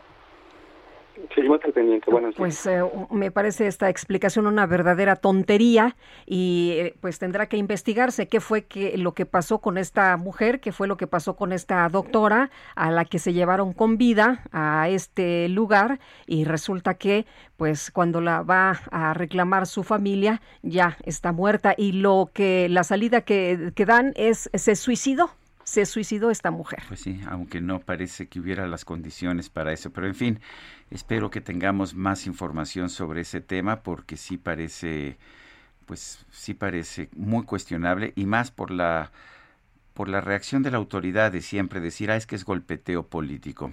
Bueno, vamos a otros temas. La Fiscalía General de la República, a través de la Fiscalía Especializada en Delitos Electorales, inició una carpeta de investigación contra los influencers que presuntamente, pues no que presuntamente, que difundieron mensajes durante la veda electoral en las pasadas elecciones. Diana Martínez, adelante.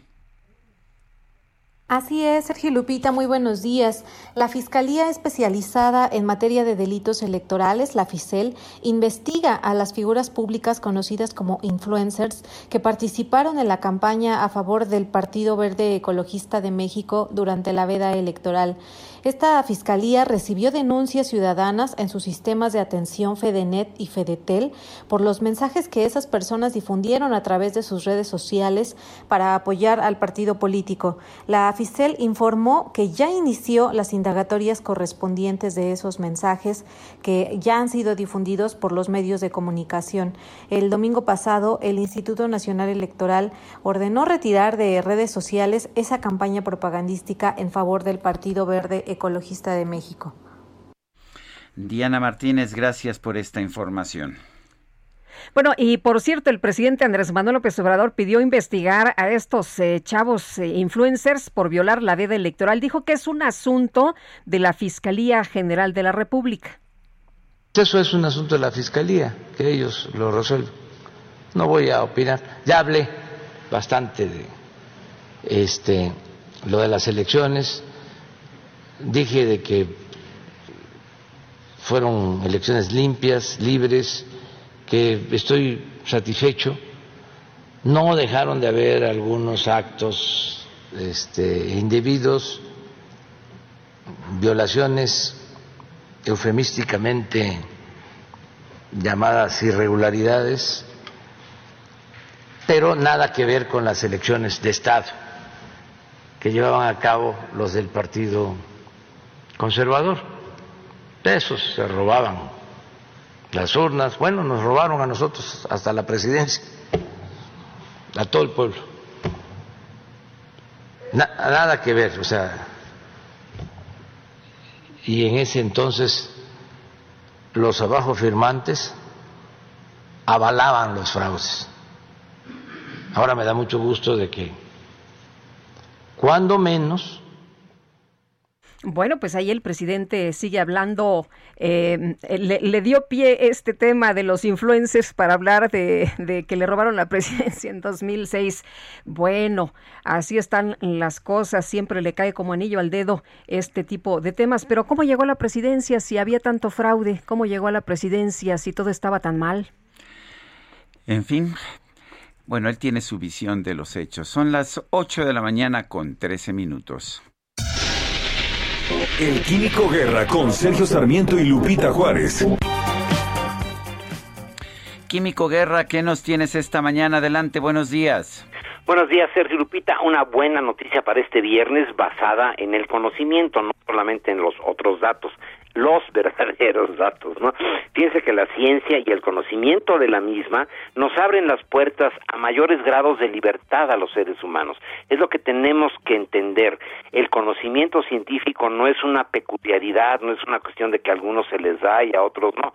Nos da grados de libertad para aumentar el bienestar, sobre todo de los que menos tienen. Por eso es tan importante el conocimiento científico. Les voy a dar una noticia que es verdaderamente, pues, alentadora en este fin de semana. Uno de los temas que actualmente nos preocupan, Sergio Lupita, es el agotamiento de los recursos naturales y posiblemente el principal de ellos es el agua. Estamos ahorita con esta angustia de las presas a niveles muy muy bajos en México, las restricciones para el uso de agua potable en el Valle de México, etcétera. Y eh, fíjense que el agua dulce no se está agotando en el planeta, Sergio Lupita. Al contrario, investigadores de la Universidad de Nevada en los Estados Unidos, liderados por el doctor Oliver Trauner, acaban de publicar en la revista Science, fíjense nada más, la evidencia de que existen gigantescos volúmenes de agua en el manto terrestre a 750 kilómetros de profundidad. Está eh, inaccesible, ahorita está lejos, pero lo cual quiere decir que el agua potable en el planeta no se está agotando. Chauner y sus colegas encontraron diamantes que fueron empujados del interior de la Tierra hacia la corteza, por todos los movimientos precisamente de la corteza, con trazas de un agua cristalizada llamada hielo 7. Este estudio sí, eh, el hielo lo considero siempre como el mismo hielo, pero hay por lo menos estos siete tipos de eh, arreglo cristalino. Por ejemplo, el hielo de los glaciares, Sergio Lupita, se hunde en el agua. Ya ven que normalmente el hielo pues lo ponemos no en nuestro refresco, en el agua, etcétera, y flota. Bueno, hay hielo, por ejemplo, que se compacta a un eh, hielo llamado 4, eh, que tiene un arreglo espacial diferente, mucho más empaquetado, más compacto, y por lo tanto ese hielo lo ponen en el agua y se hunde, y sigue siendo agua cristalizada, ¿no? Este estudio titulado Inclusiones de hielo 7 en diamantes, evidencia de fluidos acuosos en el manto profundo de la Tierra.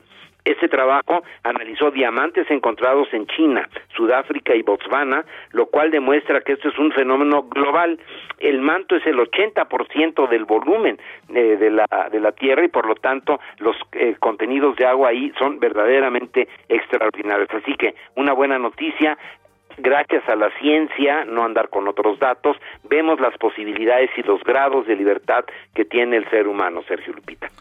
Pues como siempre, gracias por esta información, Químico. Te mando un fuerte abrazo y gracias por tu mensaje que me hiciste llegar ayer. Al contrario, Sergio, un abrazo para ti y otro para ti, Lupita. Gracias, Químico. Buenos días. Bueno, y días después del regreso a clases presenciales en las escuelas de la capital del país, la Autoridad Educativa Federal en la Ciudad de México, dependiente de la Secretaría de Educación Pública, reportó dos casos de COVID-19. El doctor Luis Humberto Fernández Fuentes es titular de la Autoridad Educativa Federal en la Ciudad de México, a quien saludamos con gusto esta mañana. Doctor, gracias por platicar con nosotros. No, gracias a ustedes. Buenos días. Buenos días. Bueno, estamos viendo y además es lógico esperar que haya algunos casos de, de COVID, pero eh, este, eh, ¿cuál es la forma correcta en que debe actuar la autoridad en estos casos? Bueno, el, lo, bueno hay, hay, un tema que hay que destacar. Tenemos un caso, como señala la, la información que remitimos, que en una escuela y en otra tenemos dos casos sospechosos. Este, que hay, hay que, si me permite hacer la puntualización. Bueno, creo que la forma correcta es como se está haciendo, que es finalmente es una pandemia que está viva, nadie ha dicho que, ha concluido y debemos de mantener todos los controles epidemiológicos.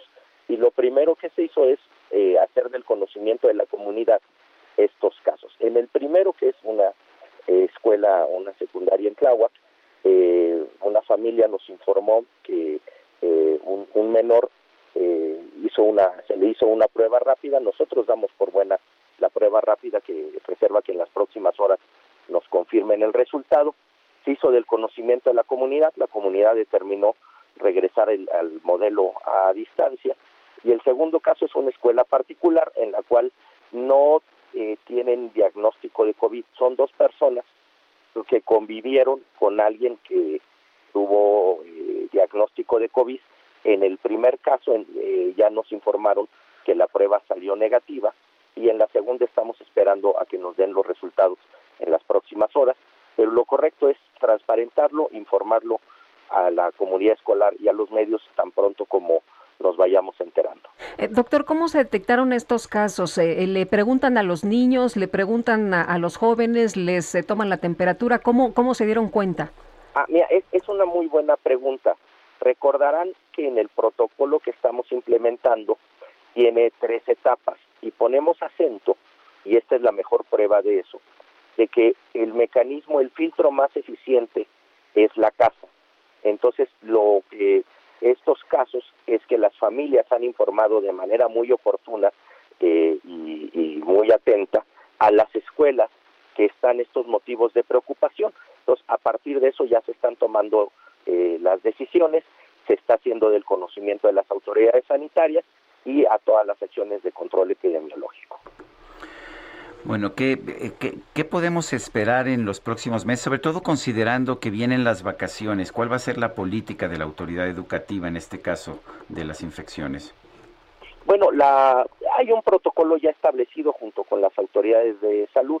Nosotros eh, seguimos muy atentos y con todos los cuidados. Nuevamente es una pandemia que, que, sigue vigente y en eh, pues tres cosas importantes. El llamado a las familias que en cuanto haya síntomas este, y cualquier eh, tema que se deba compartir con, con, la comunidad, informarlo a la directora y al director. Seguiremos en una muy, muy estrecha relación con la Secretaría de Salud de la Ciudad de México y lo que esperamos pues es eh, cerrar el ciclo y, y, estamos seguros que para el próximo ciclo escolar ya tendremos mejores condiciones eh, para, para el desarrollo de todas las actividades escolares. ¿Cuándo terminan las clases? ¿Van a seguir yendo los niños a presenciales? Sí, sí, sí. A, a ver, a, esto es algo muy importante. Eh, todas las escuelas que están en actividad presencial están porque es una decisión de la misma escuela. Nosotros no hicimos ni campaña ni a favor o en contra de ir. El tema es, como se comentó en su momento, abrir la oportunidad, abrir la posibilidad de que las comunidades, las escuelas, y las familias que así lo deseen puedan asistir. Por eso el, comunicado inicial decía, se podrán eh, iniciar clases a partir de, este, de, del día 7. Entonces, esta es una decisión que están tomando las comunidades y es algo que no es menor. En, en, en el caso ustedes que han, han, han, dado seguimiento a la vida pública de manera tan acuciosa por tanto tiempo, eh, es algo inédito que en, en, un sistema tan de monólogos como era el sistema educativo, este tipo de decisiones se tomen en las comunidades a partir de las condiciones de cada una de ellas. Muy bien, pues doctor, muchas gracias por platicar con nosotros esta mañana. Muy buenos días. Estamos para servirle. Bueno, son las 8 de la mañana, 8 de la mañana con 21 minutos. Vamos con Gerardo Galicia, está en Periférico Norte. Adelante.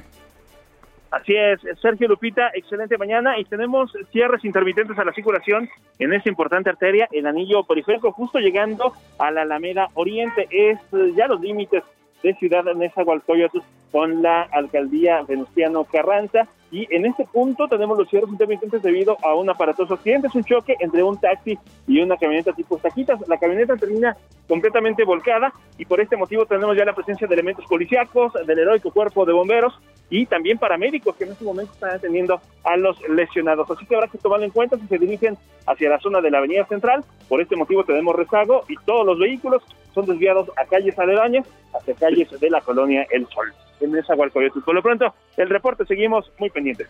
Gracias, Gerardo.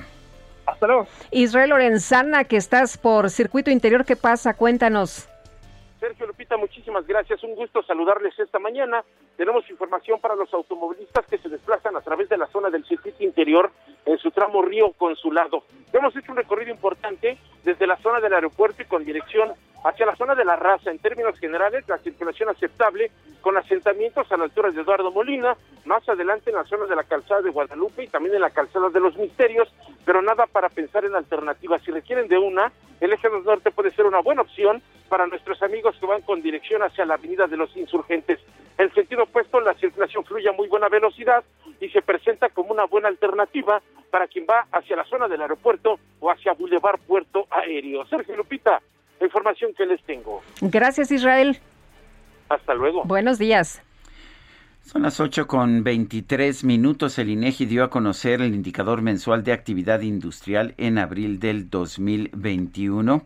Y bueno, a pesar de que hay un salto importante de 35.7% en la comparación anual, eh, esto debido a que hace un año había la situación de del cierre de la economía por la pandemia, eh, hay una baja entre marzo y abril de este 2021 de 0.2% que genera inquietud en los medios empresariales. Sí, hay una baja en entre marzo y abril de este año en la actividad industrial. Son las 8 de la mañana con 24 minutos, 8 con 24. Le recordamos, nuestro número de WhatsApp es el 55 20 10 96 47. Repito, 55 20 10 96 47. Mándenos sus mensajes, ya sea de voz o de texto, a este número. Y lo dejamos con otra probadita de música de salsa en este viernes salsero, idilio de Willy Colón. No voy a opinar.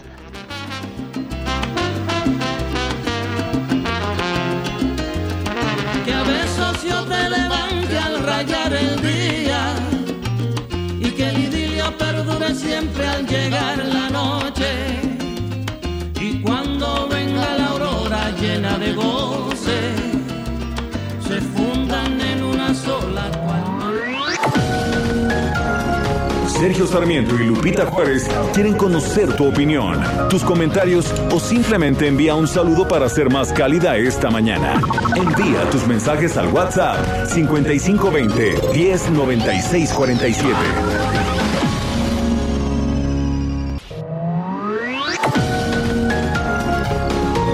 Continuamos con Sergio Sarmiento y Lupita Juárez por El Heraldo Radio.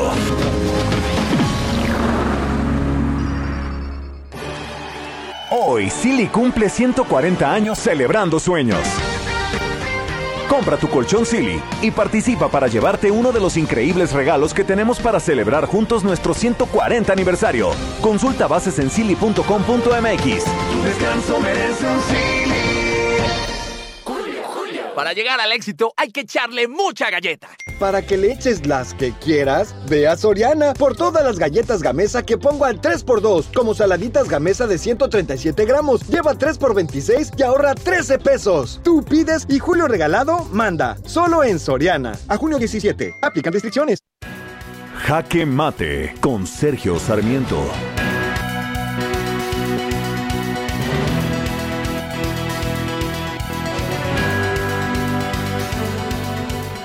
Es muy sencillo, no hay que inventar el hilo negro.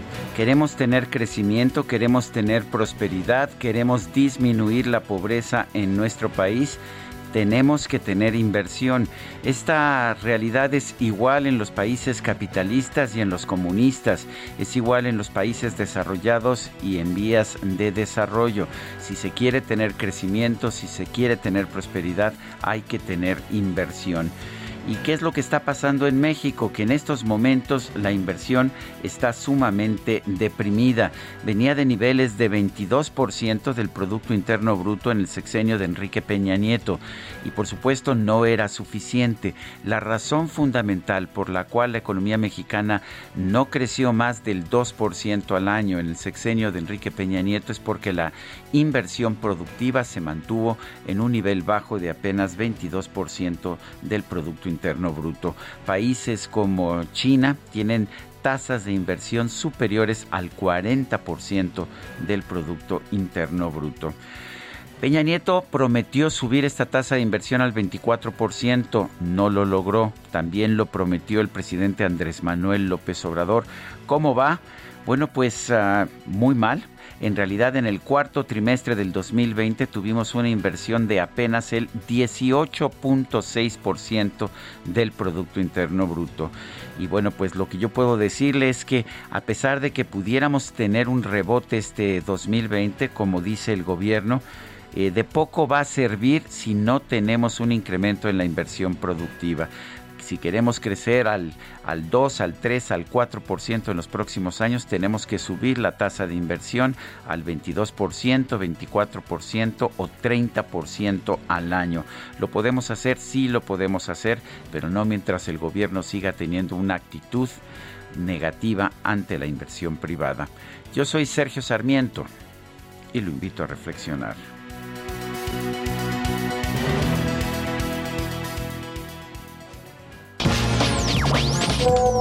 Muy buenos días, Sergio Lupita. Mi hermano tiene 77 años y vive en Cancún y es la fecha después de más de ocho semanas más. Él no ha sido vacunado con su segunda dosis de AstraZeneca. ¿Qué pasa? Preocupados porque, bueno, mm, si se le pasa el tiempo, pues tendrá el mismo efecto la vacuna.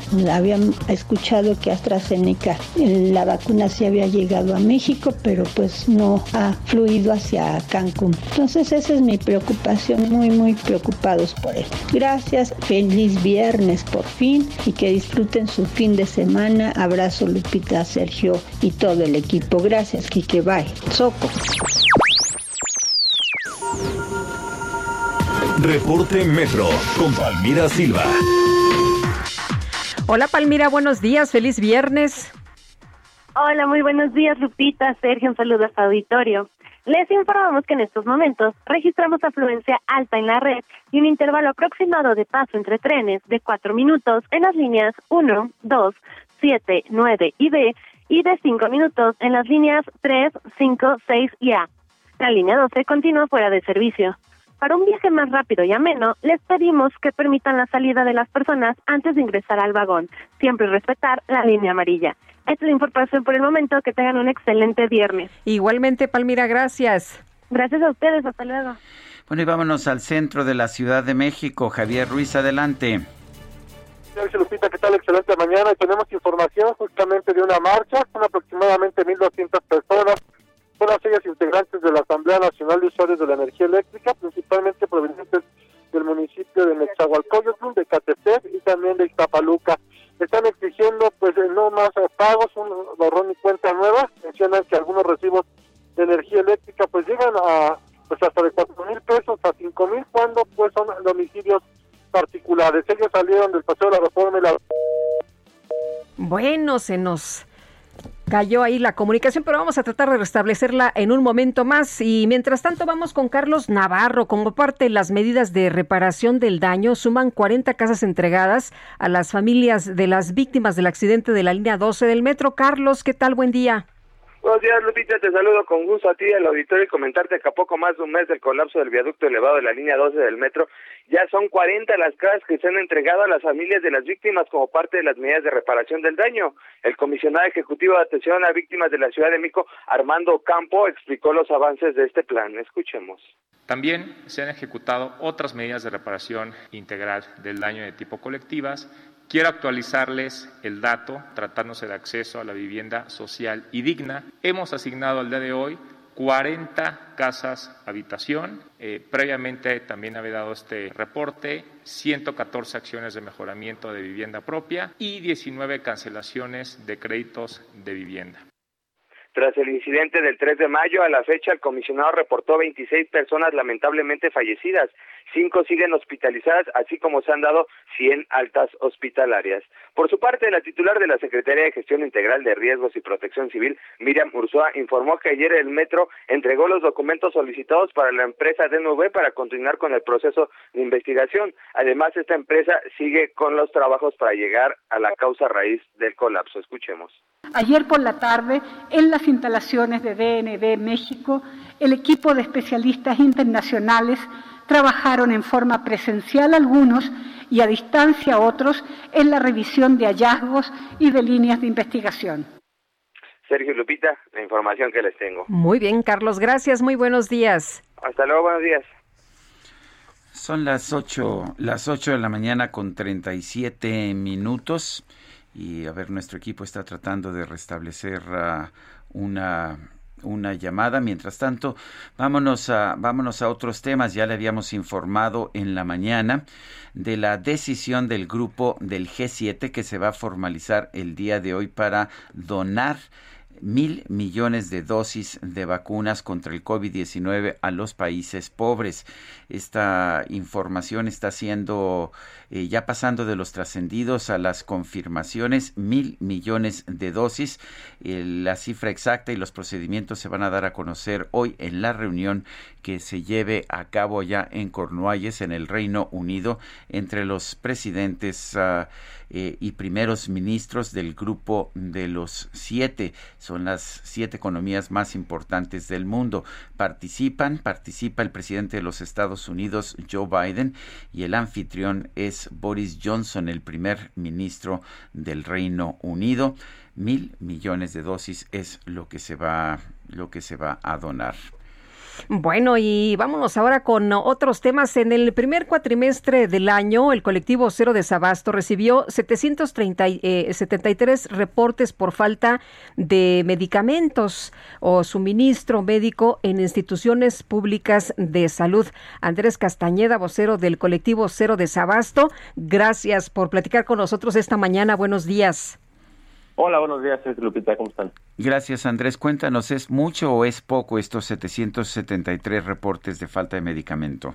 Mira, hay que hay que tomar en cuenta que estos son reportes ciudadanos, es decir, no representan el total de eh, el desabasto que, se, que existe en el país, ¿no? Son las personas que se han animado a eh, dejarnos un reporte en cero desabasto.org, ya sea pacientes o profesionales de salud.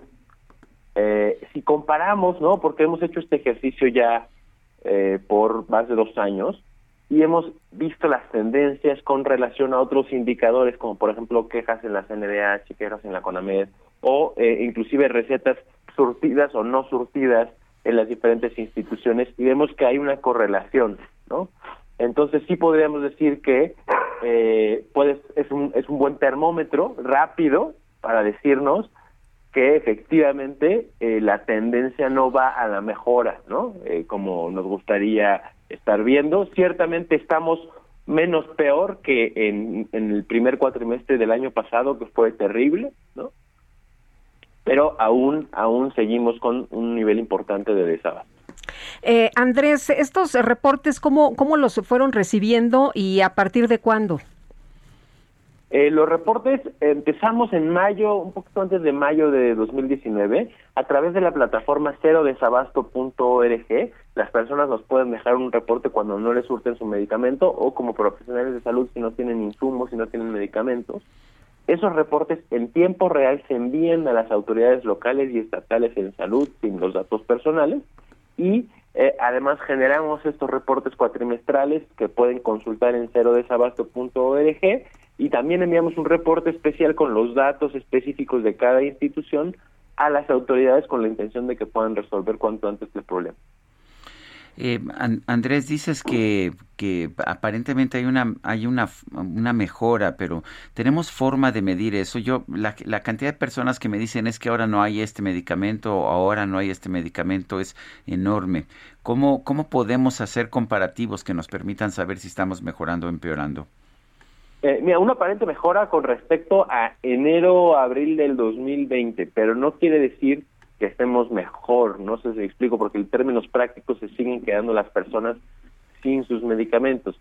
Eh, justo cada seis meses nosotros hacemos un, un, corte de con las solicitudes de acceso a la información, ¿no? Tenemos un informe, eh, el que ya está publicado desde 2019 hasta el 2020, y ahí vemos dato por dato el número de recetas no surtidas por institución, ¿no? Eh, en, ese caso, por ejemplo, vemos como entre 2019 y 2020 el número de recetas no surtidas efectivamente en el IMSS se triplicó, pasando de poco menos de 5 millones a más de 16 millones de recetas no surtidas efectivamente en el IMSS. Y ahí vemos como, por ejemplo... Es un montón, ¿no? Eh, eh, a lo mejor en casos aislados como nos llegan a nosotros, decimos, híjole, es mucho, pero tú ya lo pones en, en números, 16 millones de recetas no surtidas. Así es, Así es. Y eso, por ejemplo, ese cuatrimestre, el cuatrimestre de enero-abril de 2020, que, que en ese en ese mes, en enero nada más, entre enero y febrero no se surtieron cuatro millones de recetas, tenemos nosotros 1096 reportes. ¿no? Entonces, digamos, esto es un reflejo, es un termómetro porque no tenemos el totalidad de las personas, pero el número de reportes nos permite ver cómo vamos. Si comparamos con el último cuatrimestre ¿no? de, del 2020 en los reportes de la plataforma, aumentamos como, como un 40% más de reportes tenemos este cuatrimestre. Entonces, por eso digo, si comparamos con qué, ¿no? Si comparamos con el último cuatrimestre, estamos peor. Si comparamos con el mismo cuatrimestre del 2020, estamos un poco mejor, pero aún los niveles de desabasto son altos porque en esta plataforma estamos teniendo una probadita de lo que está pasando en, la, en el mundo. Claro. Bueno, eh, nos han llegado eh, llamadas donde nos dicen que ni siquiera para el dolor de cabeza, ¿no? También para presión arterial alta, pues no no hay medicamentos, ya no digamos para el cáncer o para alguna operación, a la gente le piden en algunas ocasiones material quirúrgico. Sin duda, el, desabasto, ese es, el problema, es, está siendo generalizado, es en toda la República, en todas las instituciones, y bien, por ejemplo, el INSS es quien tiene más reportes, también es quien más atiende. Tenemos reportes de todas las instituciones eh, eh, y en unos porcentajes más o menos estables. En cuanto a las enfermedades, también muchas de estas enfermedades que reporta la gente tener eh, son enfermedades que son altamente prevalentes, pero nos dan una idea también de cómo está la necesidad. Por ejemplo, en este informe vemos cómo diabetes ocupa la primera causa de eh, no abasto, después cáncer, después reumatológica, después hipertensión, y en quinto lugar, que llama mucho la atención, es la salud mental, ¿no? enfermedades relacionadas con la salud mental, tienen una alta prevalencia de desabasto y esto es algo nuevo, digamos, en los reportes anteriores no habíamos reflejado a tan altos niveles de desabasto de enfermedades de la salud mental. Bueno, pues Andrés Castañeda, vocero del colectivo Cero Desabasto, gracias por hablar con nosotros y una pregunta, ¿dónde puede la gente reportar precisamente estos casos de desabasto? Claro que sí, Sergio, muchas gracias. Pues si nos ayudan cuando no les surtan su medicamento, o si son profesionales de salud y, tienen conocimiento de que faltan medicamentos o insumos, ayudarnos a entrar a cero desabasto, todo en, en, org, y ahí los va a guiar el sistema, está muy amigable, eh, es, les toma menos de un minuto dejar el reporte y nos ayuda muchísimo a poder siguiendo, seguir mapeando el desabasto y exigiendo en colectivo que se garantice nuestro derecho a la salud. Muy bien, Andrés, muchas gracias por platicar con nosotros esta mañana. Muy buenos días. Muchas gracias a ustedes, que estén muy bien. Hasta luego, Andrés Castañeda, vocero del colectivo Cero Desabasto. En 10 días, la sección instructora de la Cámara de Diputados estará en condiciones de dictaminar el desafuero contra el integrante de la bancada de Morena, Benjamín Saúl Huerta, a quien se acusa de violación equiparada agravada en contra de un menor. Elia Castillo nos tiene la información. Adelante. Muy buenos días, Sergio Lupita, los saludo con gusto. Pues así es, les comento que luego de una sesión de trabajo que eh, tuvo la sección instructora de la Cámara de Diputados, pues se llegaron a dos acuerdos. El primero, la conclusión de la etapa de pruebas del proceso. Con esto el expediente se pone a vista de las dos partes por seis, por seis días. del día de ayer, empezó el día de ayer y hasta el próximo eh, sábado, o sea, mañana, en este caso para la Fiscalía Capitalina, son estos días en los que eh, la Fiscalía podrá ver el expediente y después del 13 al 15 de este mes para el imputado y su defensa. La sección instructora que preside el morenista Pablo Gómez también avaló que una vez finalizado eh, este plazo, correrá el término legal de seis días para que las partes ofrezcan sus alegatos finales. Esto sería del 16 al 21 de, junio del, de, este, de este mes. Concluido este plazo, Lupita Sergio, ya están en, en posibilidad de poder iniciar la etapa de resolución de este eh, juicio de desafuero que se le sigue al ex integrante de la bancada de Morena, como bien dices, acusado de violación equiparada agravada en contra de un menor de 15 años de edad.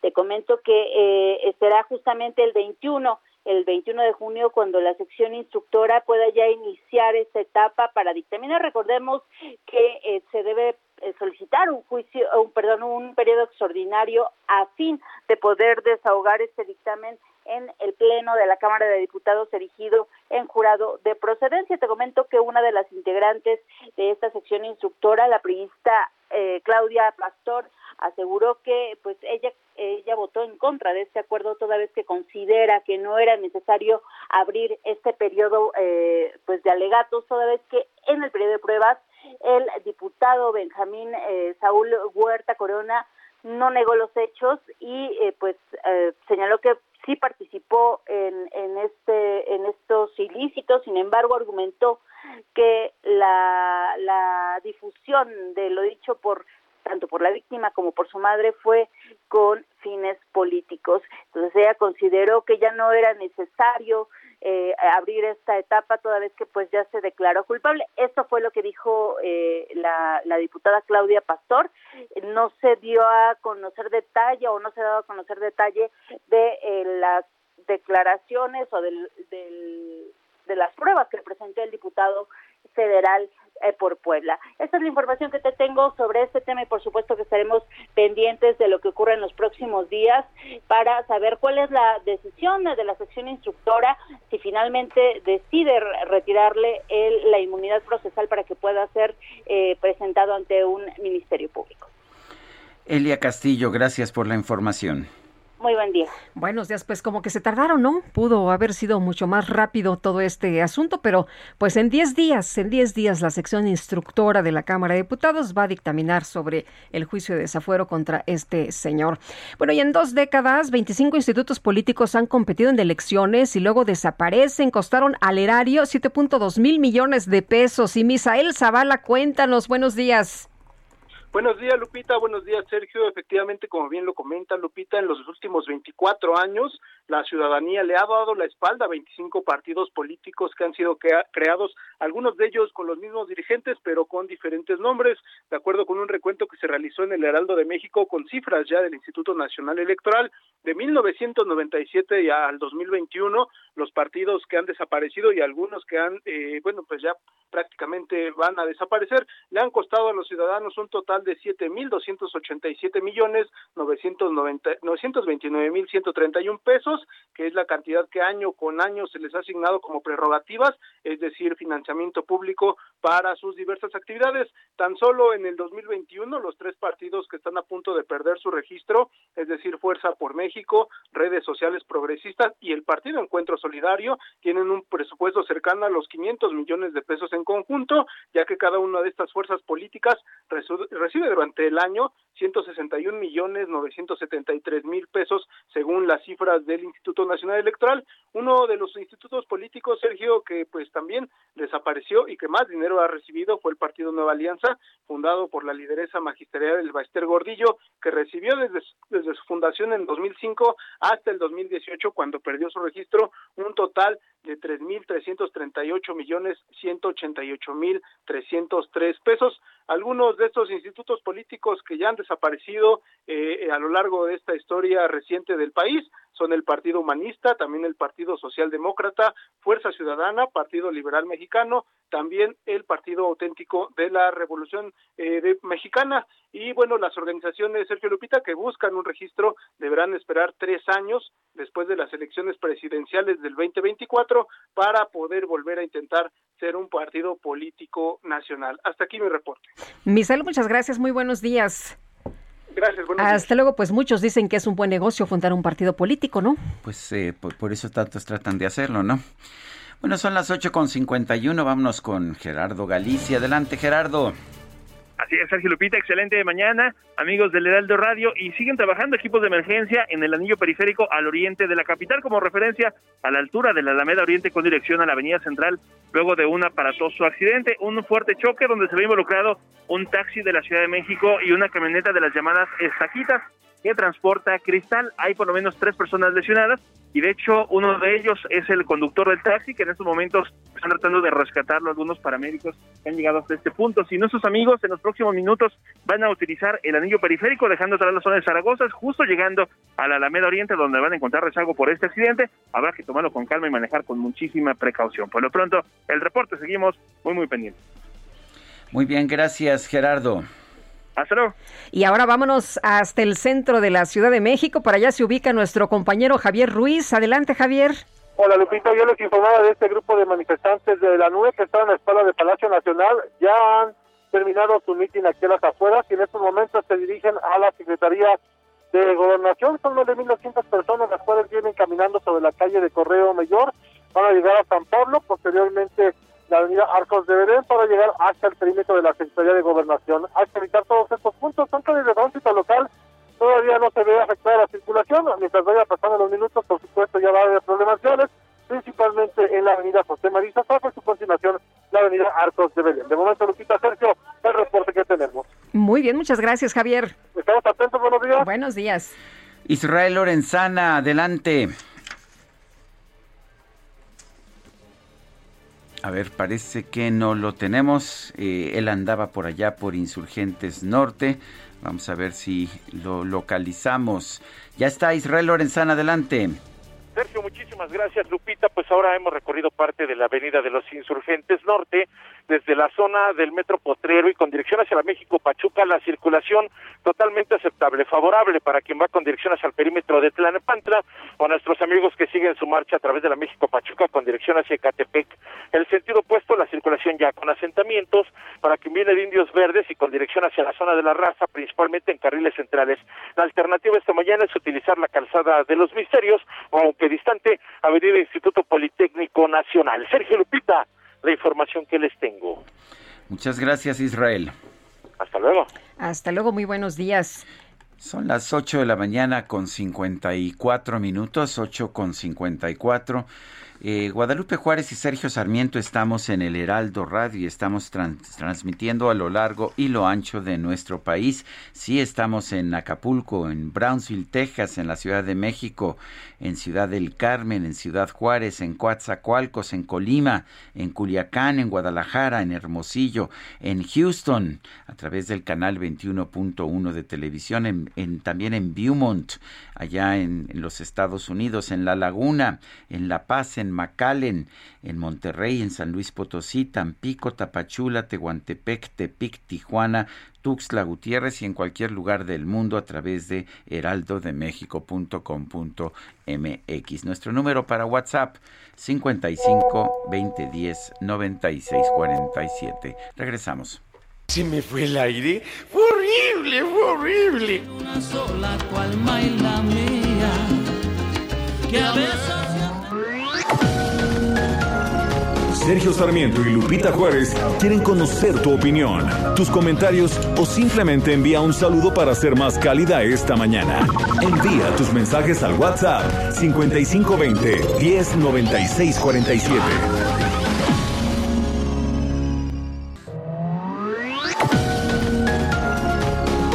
Continuamos con Sergio Sarmiento y Lupita Juárez por El Heraldo Radio. Hoy no me puedo levantar. El streaming más esperado por Cinépolis Click con María León y Yair. Revive la música de Mecano que marcó una época. Sábado 19 de junio, 8 de la noche. Boletos en www.cinepolisclick.com. Hoy no me puedo levantar. Hasta siempre.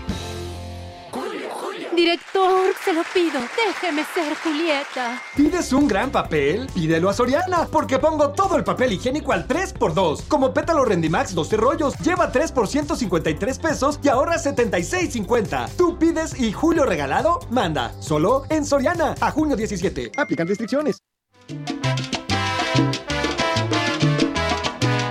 Sé que tú no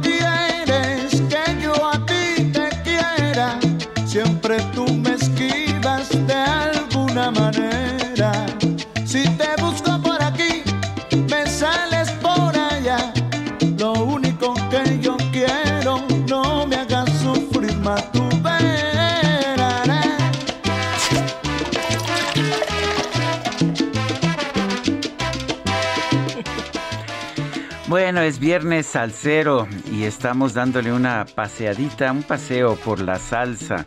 Eh, la salsa no se quedó solamente allá en, allá en los Estados Unidos, en Nueva York, donde nació este intérprete que estamos escuchando, Oscar de León. Nació en Caracas allá en 1943 y bueno, empezamos a ver de hecho allá en los años 80 y 90 cómo la salsa se difundía por todo el mundo, eh, por todo el mundo de habla española, por lo menos por América Latina, Venezuela un lugar del que han salido muchos salseros importantes, Puerto Rico también por supuesto, Cuba sin duda y bueno, eh, pero incluso otros lugares como Luis Enrique eh, que sale de Nicaragua. En fin, distintos intérpretes de la salsa. Esto se llama Llorarás, el gran éxito de Oscar de León. Pero ya mi corazón Un día, un día llegué a Cancún a dar una conferencia, venía yo muy cansado, no sé si te platiqué alguna vez la anécdota. Eh, entonces eh, me dijeron, oye, tenemos una cena y ya la conferencia es mañana, pero tenemos una cena y vamos a tener un salsero. Eh, dije, no, estoy muy cansado. Es que me dijeron a usted que a usted le gustaba mucho la salsa. Bueno, pero pues es que estoy muy cansado. Pero ¿quién va a tocar? Pues un señor que se llama Oscar de León. Bueno, pues me estuve bailando salsa hasta como las 4 de la mañana y después Bueno, a dar la sí voy. conferencia. Entonces sí voy. Bueno, son las 9 con 3 minutos. Qué buena bailada hemos echado este, este día. Oye, y ante la llegada del semáforo verde a la Ciudad de México, la Asociación Mexicana de Bares, Discotecas y Centros Nocturnos exigió al gobierno capitalino reactivar sus negocios. Helkin Aguilar Cárdenas, presidente de la Asociación Mexicana de Bares, Discotecas y Centros Nocturnos, ¿qué tal? ¿Cómo estás? Buenos días. Buenos días, Guadalupe. Buenos días, Sergio. Con el gusto de saludarlos a ustedes y a su auditorio. Un fuerte abrazo. Gracias, igualmente. ¿Ustedes piensan que se pueden reabrir los bares, las discotecas, los centros nocturnos sin generar riesgos a la población? Cuéntanos, Helkin. Definitivamente, Sergio. Eh, eh, yo creo que, a ver, y no solo ahorita, llevamos ya mucho tiempo eh, en, en este protocolo que presentamos para reactivar la, la vida nocturna sin arriesgar, eh, protocolos que se han usado en diferentes partes del mundo que tienen mejores prácticas a nivel internacional, que incluso también en el país ya algunas ciudades han reactivado con estos mismos protocolos y bueno pues por supuesto obvio eh, siempre cuidando que, que la gente esté lo más segura posible que podamos obviamente también garantizar en la medida de lo más posible como otras actividades también que han reabierto eh, minimizar el riesgo de contagio, de contagio. Entonces sí definitivamente sí. Y es más te diría que pues ya es un grito desesperado ya es un grito de auxilio después de 15 meses de prácticamente estar cerrados y de ser el único sector que no hemos podido reaperturar eh, los negocios, que no hemos podido generar eh, trabajos, eh, que hemos perdido incluso ya casi 200 mil empleos en la Ciudad de México y que bueno, pues la, la, la quiebra de más del 80% de los negocios pues ya es una realidad. Oye, ¿qué les dicen? ¿Qué les dicen aquí las autoridades o qué les dicen en la Ciudad de México? Eh, ¿Para cuándo más o menos podría empezarse a reactivar este negocio o estos negocios?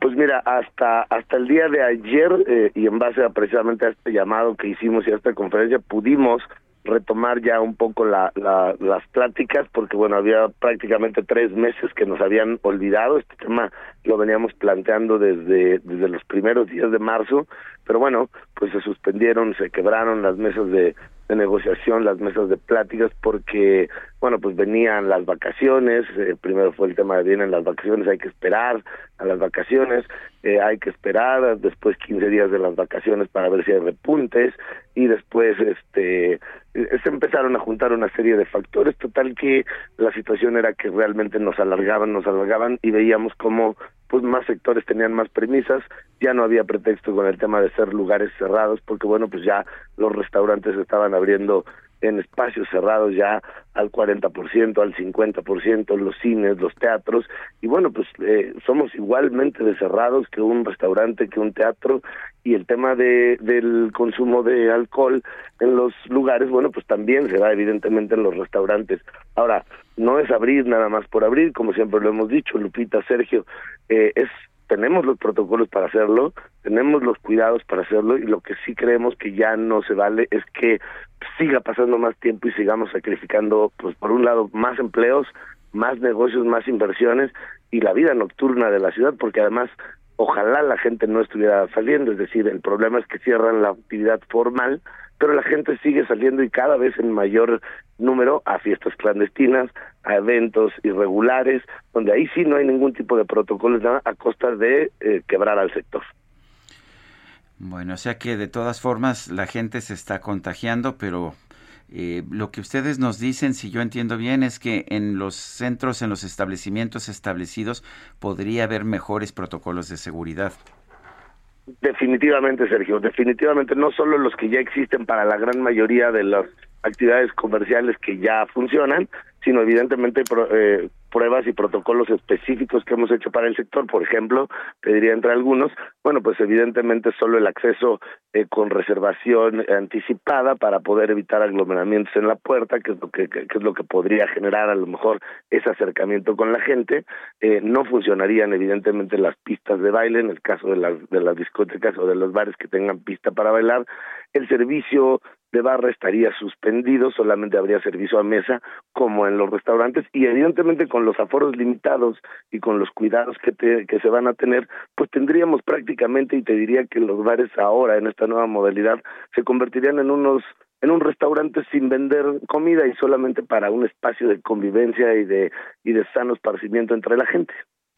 Helkin Aguilar Cárdenas, presidente de la Asociación Mexicana de Bares, Discotecas y Centros Nocturnos, gracias por esta conversación. No, al contrario, buen día, Sergio Guadalupe, un fuerte abrazo y de nuevo reitero un saludo a su auditorio. Muchas gracias, muy buenos días. Pues hay sitios que necesitan reactivación, Sergio, porque como nos han dicho, ya muchos han cerrado, ¿no? Sí, y es que no, tampoco se vale y tampoco se vale que abras todo en la economía, pero no permitas que los bares hablan, porque parece más bien como una actitud moralista. Bueno, y un comando armado robó durante la madrugada de este miércoles 7.114.500 balas. Eran transportadas en dos camiones de carga en San Luis de la Paz, en Guanajuato, para ser exportadas a los Estados Unidos. Ricardo Márquez Blas es experto en seguridad, lo tenemos en la línea telefónica. Don Ricardo, buenos días, gracias por tomar esta llamada. Sí, Lupita, buenos días. Gracias a ustedes. Buenos días. Cuéntenos de esto. Eh, parece que, parece que esto era un comando que sabía exactamente lo que se estaba transportando y que iba directamente por estas balas, ¿no? Ah, sí, sin duda. No solamente sabía exactamente lo que se estaba transportando, sino sabía exactamente a qué hora iban a pasar y por dónde iban a pasar y qué, digamos, capacidades de protección llevaba ese, ese esos dos trailers que se robaron y qué era lo que llevaban.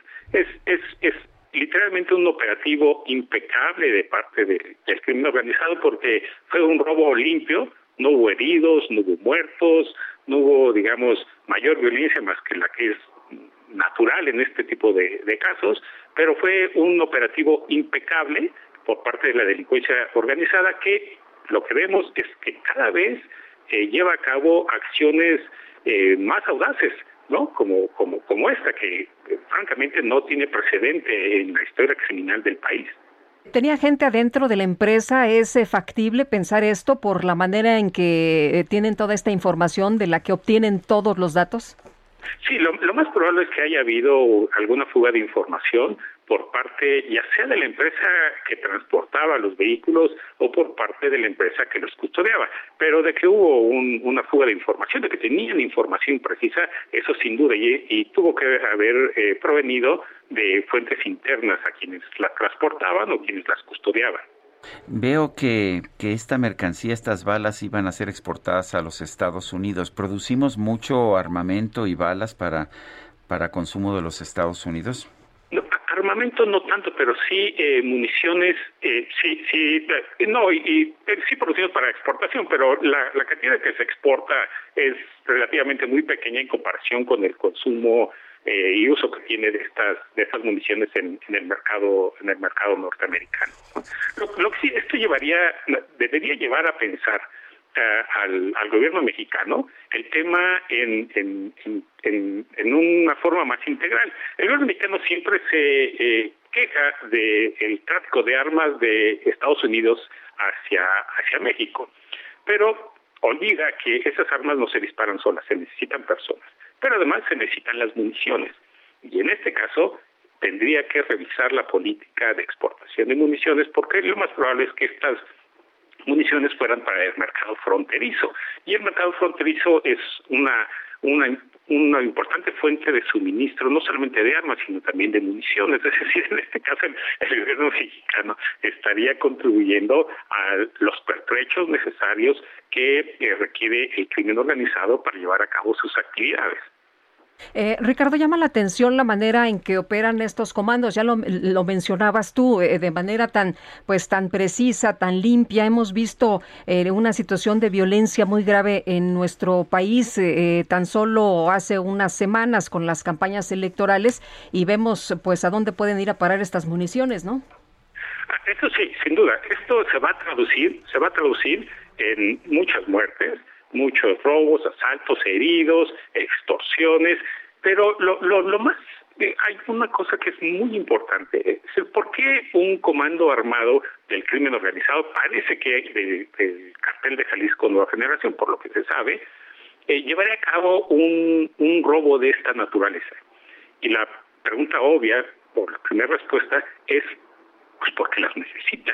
Es decir, uno de los carteles nacionales de alcance nacional el otro cartel de alcance nacional es el cartel de Sinaloa, se ha hecho de pertrechos muy importantes porque al parecer se está preparando para una guerra larga, muy prolongada y muy sangrienta, no solamente en Guanajuato, donde ocurrió este, este robo, que ahí el cartel de Jalisco disputa, como sabemos, el control territorial al cartel de Santa Rosa de Lima, sino me parece que se está preparando para un conflicto, para, luchar por, por, el territorio nacional, una lucha prolongada y que seguramente va a ser muy sangrienta. De otro, de otro, de otro, de otra forma, no tendría sentido este robo tan importante y de tanta, de tan importante magnitud. ¿Quién fabrica estas balas? ¿Es una empresa privada o es la Sedena? No, es la Sedena. Las, no, no, no hay empresas privadas que estén autorizadas a fabricar esto. Uh -huh. este, la, la fabrica la Sedena es la única autorizada y eh, seguramente la Sedena, es un, es un dato importante, no transportaban estas municiones eh, vehículos oficiales ni tampoco eran custodiadas por vehículos oficiales de la Sedena. Seguramente la Sedena contrató a esta empresa para hacer el traslado y esta empresa llevaba custodia de vehículos de una empresa de seguridad privada. ¿Es normal, es común que se haga esto y que no las custodien los elementos del ejército? no, no sé qué tan común, pero, pero en este caso era así y, y claramente no debería ser así. No es, es, es un material, digamos, demasiado delicado como para dejarlo en una empresa privada y sobre todo con una custodia tan débil como la que llevaba este, este estos dos trailers. Pues sí. ¿Hubo fallecidos en el ataque? No, no, no se sabe, no hubo fallecidos, no hubo heridos. Eh, fue un ataque, eh, un robo francamente impecable, limpio. No sabemos si, si haya habido disparos, pero cuando menos quienes llevaban eh, quienes llevaban los trailers, quienes los conducían y quienes llevaban la custodia de estos trailers están están, digamos, presentados, no, no, no presentan ni mayores lesiones, ni heridos, nada, ¿no? Pues fue bastante limpio, digamos, eh, prácticamente impecable este operativo de robo. Bueno, pues yo quiero, yo quiero agradecerle, don Ricardo Márquez Blas, experto en seguridad, el haber conversado con nosotros esta mañana.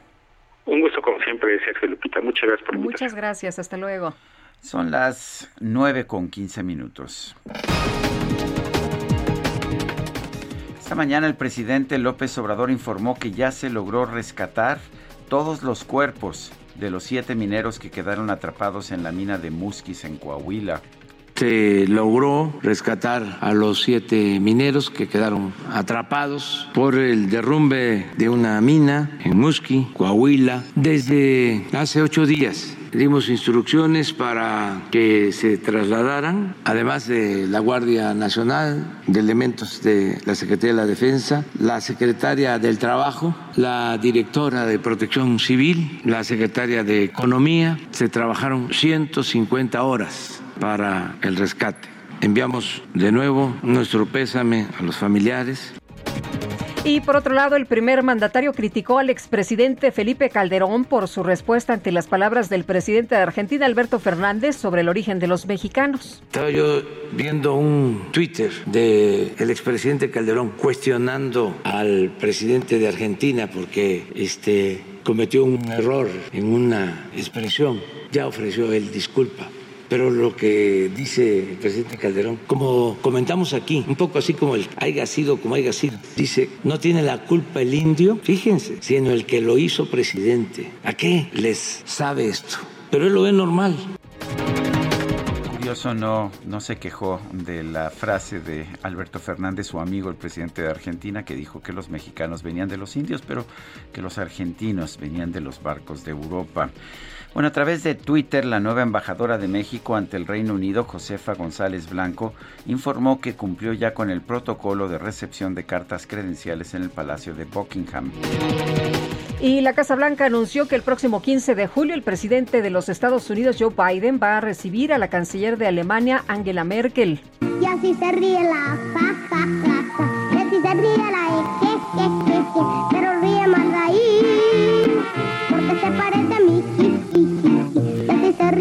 Investigadores de la Universidad de Washington y de la Universidad de Chicago en los Estados Unidos publicaron los resultados de un ensayo clínico de fase 2 de un tratamiento novedoso para la depresión.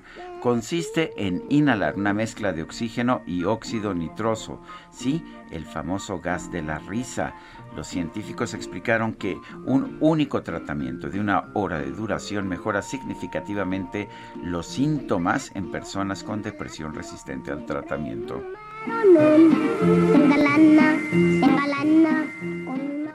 Feliz, feliz.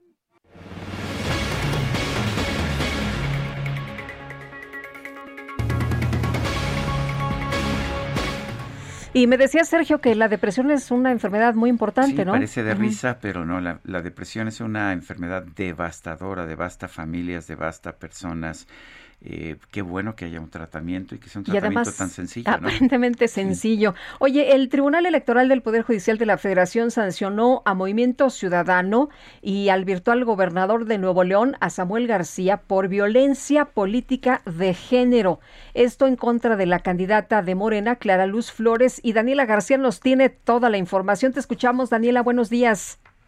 ¿Qué tal, Lupita? Sergio, muy buenos días. Pues así es, la sala regional especializada del Tribunal Electoral del Poder Judicial de la Federación determinó que Samuel García, el virtual gobernador de la contienda del Estado de Nuevo León, deberá ofrecer una disculpa pública a Clara Luz Flores Carrales, su contrincante de la coalición Juntos Haremos Historia, así como subir un video a redes sociales con esta disculpa, publicar parte de la, de la sentencia y tomar un curso de perspectiva de género, tanto él como su equipo de redes sociales. Esto pues después de determinar que cometió violencia política de género contra su contrincante. En caso de no hacer estas acciones, García sería inscrito en el Registro Nacional de Personas Sancionadas en materia de violencia política de las mujeres en razón de género. El proyecto fue presentado por el magistrado Luis Espíndola Morales y definió que, las, que algunos promocionales de Samuel García y su partido Movimiento Ciudadano minimizaron y violentaron a Flores Carrales ya que minimizaban su carrera política a favor de su esposo, Abel Guerra,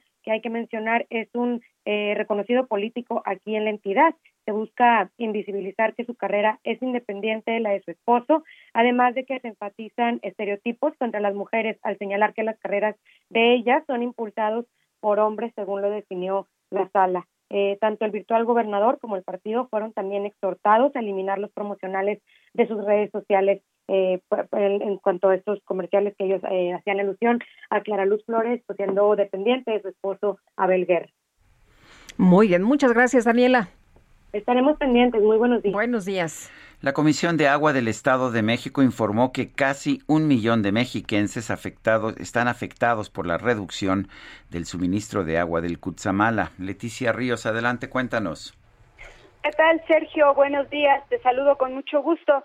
Efectivamente, en el Estado de México serán afectadas 965 mil personas por la reducción en el suministro de agua potable proveniente del sistema Cutzamala, que inició este viernes en punto de las cero horas y concluirá mañana sábado a las 12 del día. Así lo informó la Comisión del Agua del Estado de México. La dependencia señaló que los 13 municipios conurbados que serán impactados por la medida no dependen por completo del sistema Cutzamala. El vocal ejecutivo de la CAEN, Jorge Joaquín González, informó que el sistema Cutzamala aporta aproximadamente el 14% del agua que se consume en el Estado de México, ya que la entidad cuenta con fuentes de abastecimiento propias como pozos tanto estatales como municipales, los cuales aseguró se están rehabilitando para poder hacer frente a la sequía actual y a estos recortes. Destacó que para mitigar el impacto de la disminución en el caudal de agua, la CAEM continuará con los operativos de distribución en los municipios afectados a través de 63 pipas, pipas y seguirán trabajando en la reparación de fugas. Precisó que de noviembre del año pasado a la fecha, la CAEM ha entregado 40 millones de litros de agua en pipas en la región y se han recuperado 280 litros por segundo de agua potable gracias a la reparación de más de 40 macrofugas en el macrocircuito estatal y en los sistemas municipales del Estado de México. Hasta aquí mi información, Sergio. Muy bien, Leticia Ríos, muchas gracias. Gracias, buenos días.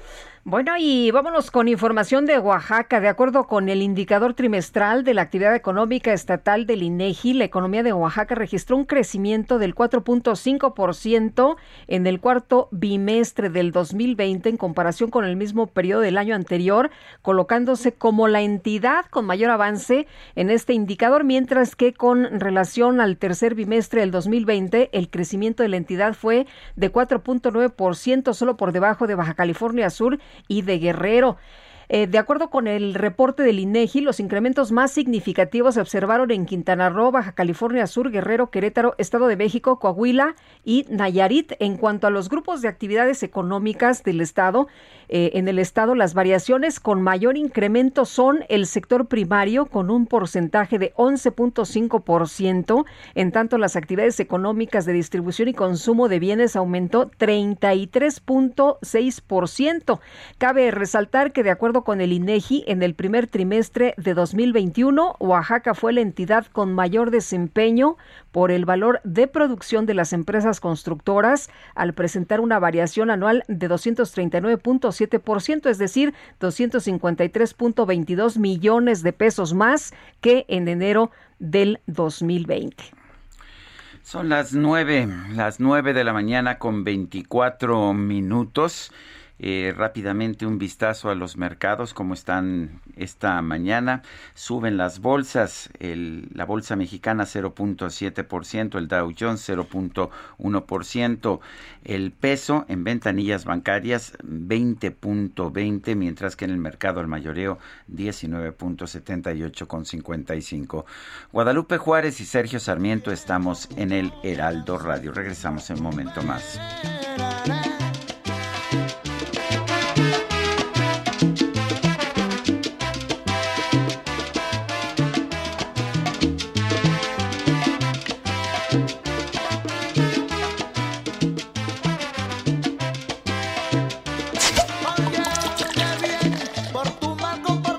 Con moderación.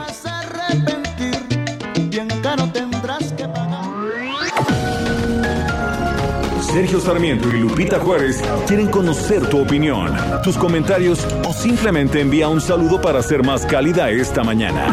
Envía tus mensajes al WhatsApp 5520 109647.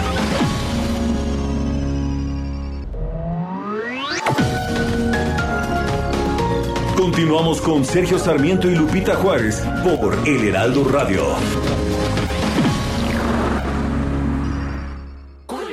Director, se lo pido, déjeme ser Julieta. ¿Pides un gran papel? Pídelo a Soriana, porque pongo todo el papel higiénico al 3x2. Como pétalo Rendimax 12 rollos, lleva 3 por 153 pesos y ahorra 76.50. Tú pides y Julio regalado, manda. Solo en Soriana, a junio 17. Aplican restricciones. Hoy, Silly cumple 140 años celebrando sueños. Compra tu colchón Silly y participa para llevarte uno de los increíbles regalos que tenemos para celebrar juntos nuestro 140 aniversario. Consulta bases en silly.com.mx. Tu descanso merece un Silly.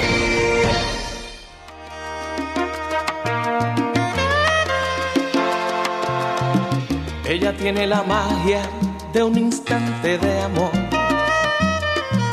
su mirada un toque de misterio.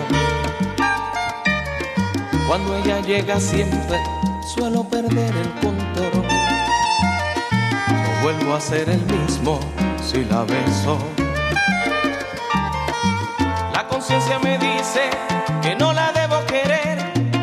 La conciencia me dice que no la debo querer. ¿Y el corazón?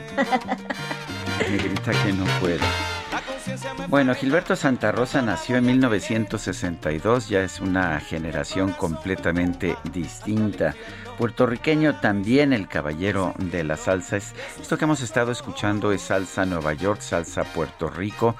En Cuba se ha desarrollado un movimiento distinto que vamos a escuchar un poco más tarde al cerrar el programa. Es la salsa cubana, la timba. Pero esto, pues la verdad es que a mí también me encanta. ¿Te gusta Guadalupe? Sí me gusta, pero vamos a escuchar. Más de una vez. No queda más remedio bueno, pues para darles chance a nuestros amigos de que se echen una bailadita, por lo menos una vuelta. Dice una persona en el auditorio, hola Sergio y Lupita, como todos los días escuchando su gran noticiero. Excelente opción para este viernes salsa. ¿Podrían poner Gilberto Santa Rosa conciencia? Saludos cordiales. Pues ya está, Ahí ya está, está ahí. servido, pero no sabemos quién nos la pidió. Dice Mónica Valero, desde el mes de diciembre no he logrado obtener la firma electrónica en el SAT. No puedo trabajar, estoy desesperada. No es la única, realmente la burocracia del SAT se ha, se ha vuelto una barrera imposible. Eh, las citas para, para obtener la firma electrónica, pues solamente a través de corrupción. Parece que ese es el propósito, que se dé dinero para obtener la cita, pero es imposible obtener una cita. Pues sí. Oye, en la clínica del IMSS, en la número 69 en Texcoco, hay desabasto del medicamento de losartán para la presión arterial y nos dijeron que lo compráramos. Es lo que nos comenta la señora Cristina Rojo. Eh, muy extendido la, el desabasto de medicamentos en todas las clí- clínicas del sector público. Dice otra persona, creo que hay que felicitar al crimen organizado por el robo de las municiones, por hacer un trabajo limpio, se, está, se están portando bien, dice el presidente. Saludos cordiales desde Minatitlán, desde Minatitlán, Veracruz. Atentamente, Víctor M. Mendiola. Son las 9 de la mañana con 34 minutos. Vamos, vamos a la micro deportiva. Energía total. La micro deportiva. Cuidado, cuidado. El siguiente espacio viene acompañado de...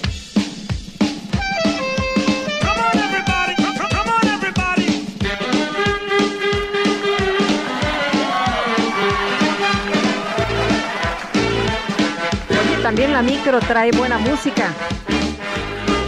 Swing. ¿Qué, qué estamos escuchando? ¿Quién es? ¿Es Benny Goodman?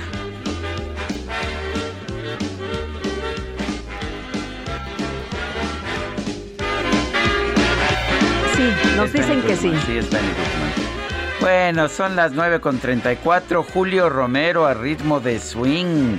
Eh, no pierdas el aliento y cuéntanos lo que está pasando en materia deportiva. ¿Cómo estás, Sergio Lupita, amigos del auditorio? Muy buenos días. Qué placer saludarles. Efectivamente, con este ánimo llegamos a la otra orilla. Lo logramos, por fin es viernes. Y como buen viernes hay mucha información deportiva. Una verdadera locura se vivió en el aeropuerto de Monterrey, ya que aproximadamente unas 300 personas y en medio todavía de la pandemia se dieron cita para recibir al nuevo refuerzo de los Tigres de la U de Nuevo León, Florian Tuabán.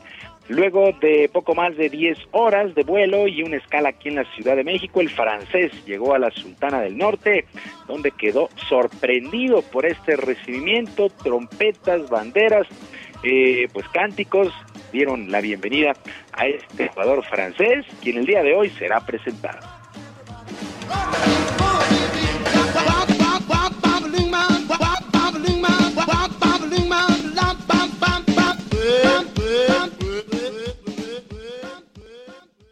Buenas noches, la afición. Estoy muy contento de estar con vosotros, muy contento de ser Tigre. Nos vemos eh, mañana en el volcán.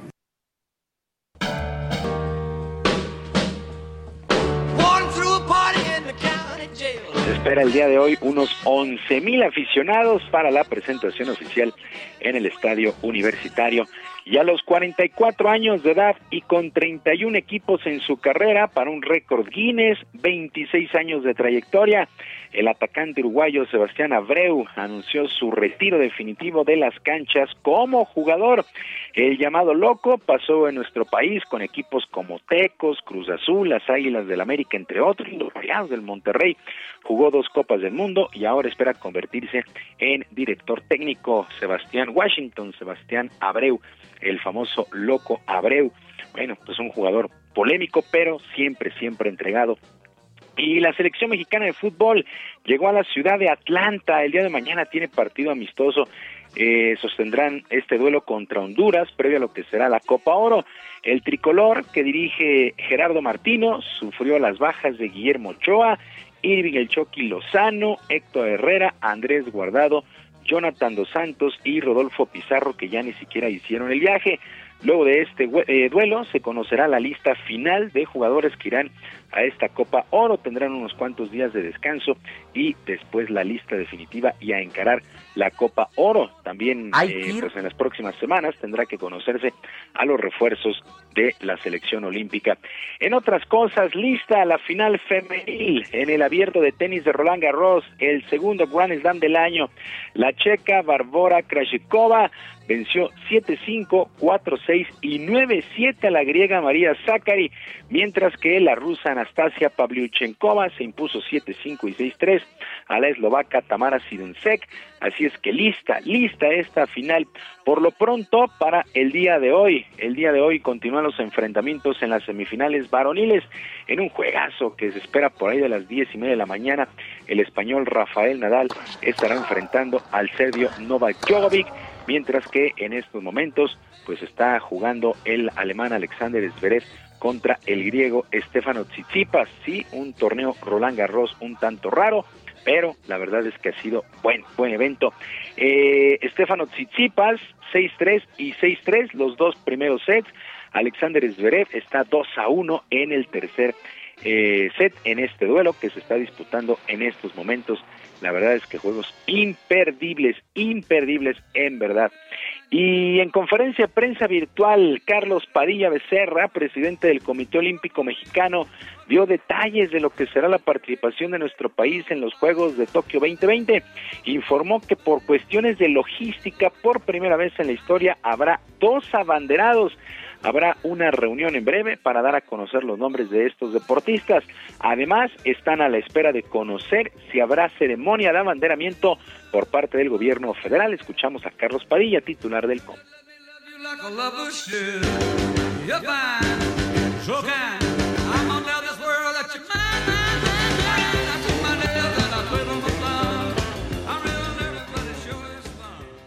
Por cuanto al abanderamiento del señor presidente de la República, en la reunión que tuvimos hace dos días con eh, la titular de la CONADE aquí en el CEDOM, hablamos de ese tema y eh, lo que le preocupa al señor presidente, eh, según nos manifestó Ana Gabriela Guevara, es eh, el tema de la, de la pandemia.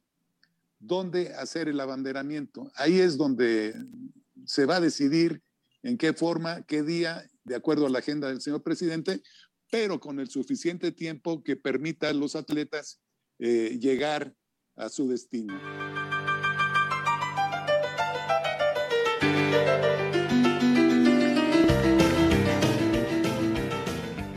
Bueno, pues dos abanderados y eh, pues ya todo se alista. Equipos como softball, fútbol y béisbol tendrán que salir antes. De hecho, béisbol, que todavía no tiene manager, pues estarán teniendo una gira por Asia para alistar estos Juegos Olímpicos. Ya que estábamos con el béisbol, el pitcher mexicano Julio Urias se convirtió el día de ayer en, en el primero en llegar a nueve victorias por solamente dos descalabros. Los Dodgers de Los Ángeles vencieron seis carreras por tres a los Piratas de Pittsburgh. Julio Urias tuvo una muy buena salida, trabajó por espacio de seis entradas, le hicieron tres carreras, ponchó cinco enemigos. Además, con el bat ayudó a su causa, bateó de 2-1 con dos carreras producidas, así es que ayudó a su causa Julio Urias, que repito, se convierte en el primer pitcher de la campaña en llegar a nueve victorias. En otros resultados del día de ayer que llamaron la atención, los cerveceros de Milwaukee vencieron siete carreras por dos a los rojos de Cincinnati. Los Yankees cayeron siete por cinco ante los mellizos de Minnesota. Las medias blancas de Chicago cinco por dos sobre los azulejos de Toronto en una paliza. Marlins 11 por 4 venció a los Rockies de Colorado. Los Medias Rojas de Boston se impusieron 12 carreras por 8 a los Astros de Houston, ya con mucha, mucha, eh, mucha mucho ritmo, mucho ritmo la temporada en las grandes ligas pues así las cosas, lo que sí destaca es Julio Urias, que ha tenido un temporadón, en verdad, un temporadón. Sergio Lupita, amigos del auditorio, la información deportiva este viernes, lo logramos, llegamos a la otra orilla, por fin es viernes. Yo les recuerdo nuestras vías de comunicación, estoy en Twitter, en arroba jromerohb, en arroba jromerohb, además de nuestro canal en YouTube, Barrio Deportivo, Barrio Deportivo en YouTube, todos los días a las 5 de la tarde con mucha diversión y la mejor información. Yo por lo pronto les deseo un extraordinario fin de semana, que sus equipos ganen y les mando como siempre abrazo a la distancia. Pues muchas gracias Julio Romero y un fuerte abrazo. Buen fin de semana para todos. Igualmente muy buenos días Julio.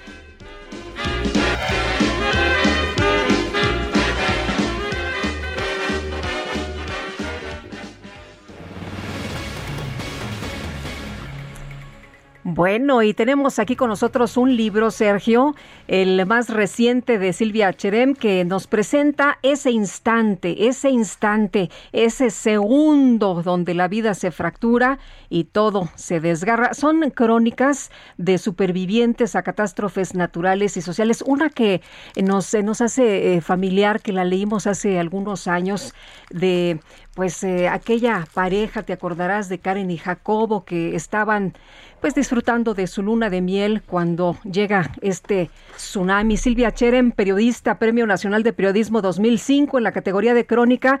Qué gusto leerte y qué gusto saludarte esta mañana. Un gusto, el gusto es mío, queridos amigos Sergio y Lupita, de volver a encontrarnos. Eh, cuéntanos, uh, Silvia, ¿por qué decidiste hacer estas crónicas de esos instantes de que van entre la vida y la muerte? Mira, eh, ya lo había yo eh, explorado, digamos, con algunas de las crónicas que salieron en dos de ellas que salieron en el Reforma y que la gente se había entusiasmado muchísimo leyéndolas en aquel momento. Y la verdad siempre me quedé con ganas de compendiarlas en un libro y de explorar la posibilidad de agregar más, más crónicas. Y bueno, tenía la de Karen y Jacobo, tenía la de Laura en las Torres Gemelas, que había salido muy pequeñita en su momento, pero que tenía yo todas las notas, todas las grabaciones para poder realmente profundizar en ello. Y bueno, se sumó la de Fritz Thompson, en, eh, que le cayó un automóvil de la nada, él venía de Puebla México, la camioneta de la CFE iba de México a Puebla, dio tres volteretas en el aire, le cayó en la cabeza, lo dejó cuadripléjico y él organiza su rescate.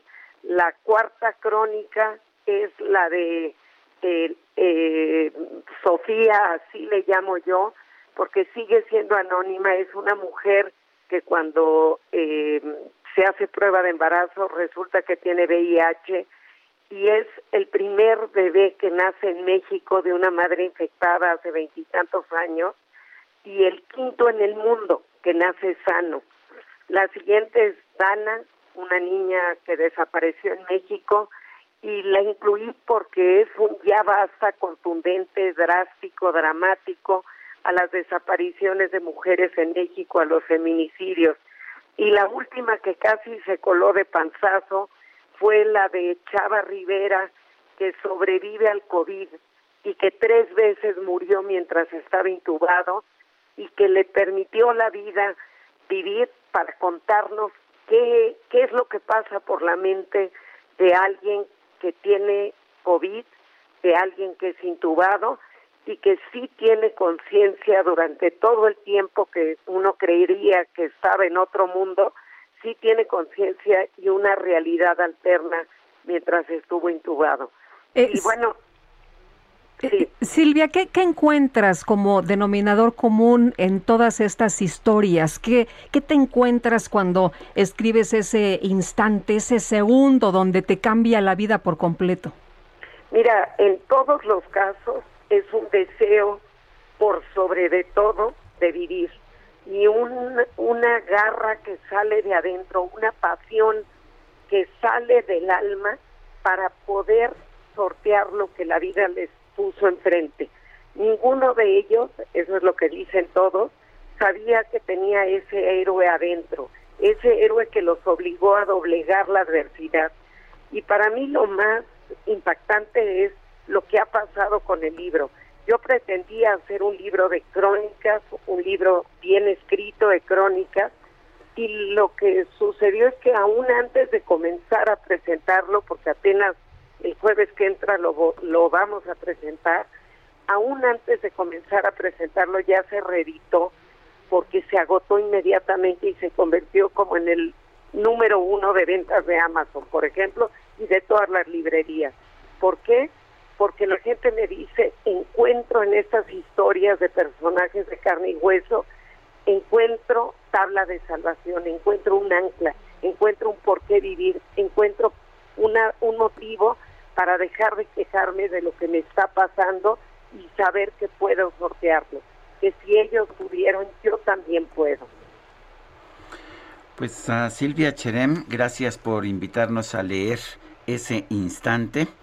Y, y, bueno, pues sí, son, son historias bastante dramáticas, pero historias también de esperanza. Como siempre, gracias. ¿Dónde va a ser tu presentación? Mira, va a ser en Facebook Live de Monte Sinaí, México. Eh, va a pasarse eh, también en el canal de Penguin Random House. Y bueno, va a estar conmigo Sofía Segovia, Fernanda Familiar y eh, Tamara Trotner y David García Familia, que es el editor. Bueno, pues gracias, gracias Silvia Cherem. Muchísimas gracias a ustedes. Hasta luego Silvia, un abrazo, muy buenos días. El libro se llama Ese Instantes de Silvia Cherem, de editorial Aguilar, y de verdad que vale mucho la pena. Son las 9 con 48 minutos. Letra H, con Sergio Sarmiento y Lupita Juárez. Mónica Soto y Casa, ¿qué nos recomiendas para leer este fin de semana? Muy buenos días, Sergio. Muy buenos días, Lupita. Hola. Pues fíjense que el libro que les voy a recomendar hoy lo compré hace como cuatro años y lo metí en el librero y el fin de semana de las elecciones me puse a, buscar qué iba a leer y lo saqué y empecé a las 12 del día y de repente eran las 3 de la tarde y para mí habían pasado como cinco minutos de cómo me gustó y cómo me atrapó. El libro se llama La poesía de los números, es de Daniel Tamet y este es un conjunto de ensayos de este matemático que se dedica a escribir que retoma temas como el ajedrez, como la desigualdad y la, literatura y hasta su propia historia familiar, y nos lo cuenta desde un punto de vista muy particular, que es todo relacionado con predicciones, con números y con, ecuaciones y todo este mundo de las matemáticas. esta obra aparte es una oportunidad de, de, introducirse en la mente de un hombre kinestésico que tiene Asperger y, por ejemplo, se aprendió los, los, los decimales de pi, entonces los puede recitar durante cinco horas de memoria y digo, es un hombre extraordinario que ahora se dedica a escribir su punto de vista acerca del mundo y pues este libro es un gran ejemplo de, de lo que él hace. Es realmente una narrativa muy seductora y para mí fue un gran hallazgo y por eso se los quiero recomendar hoy, porque a final de cuentas, cuando tú entras en la mente de un hombre que percibe los números con colores y siluetas, pues logras darle a mucho más dimensiones profundas también a tu entendimiento del mundo y pues eso como creador y como persona interesada en, en, vivir y en esas expresiones increíbles de la vida, pues es algo que te enriquece muchísimo. Por eso se los recomiendo este viernes de lectura. Se llama La poesía de los números de Daniel Tamet y de verdad que estoy segura que si no les gusta, por lo menos les va a sorprender. Bueno, pues gracias Mónica por invitarnos a leer La poesía de los números de Daniel Tamet.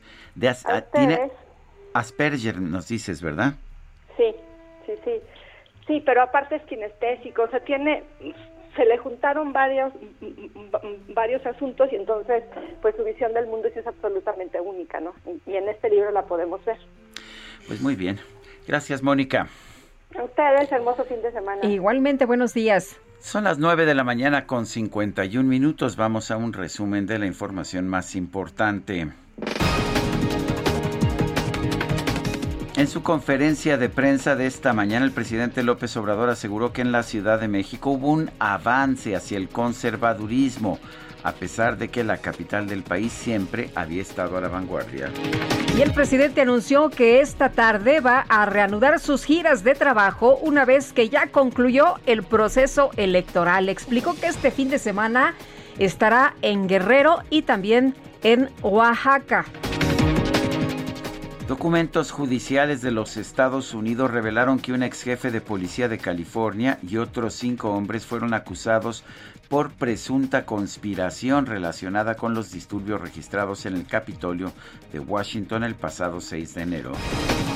Y la alta comisionada de Naciones Unidas para los Derechos Humanos, Michelle Bachelet, advirtió que la violencia surgida en Myanmar tras el golpe de Estado hizo que ese país pasara de ser una democracia frágil a una catástrofe para los derechos humanos.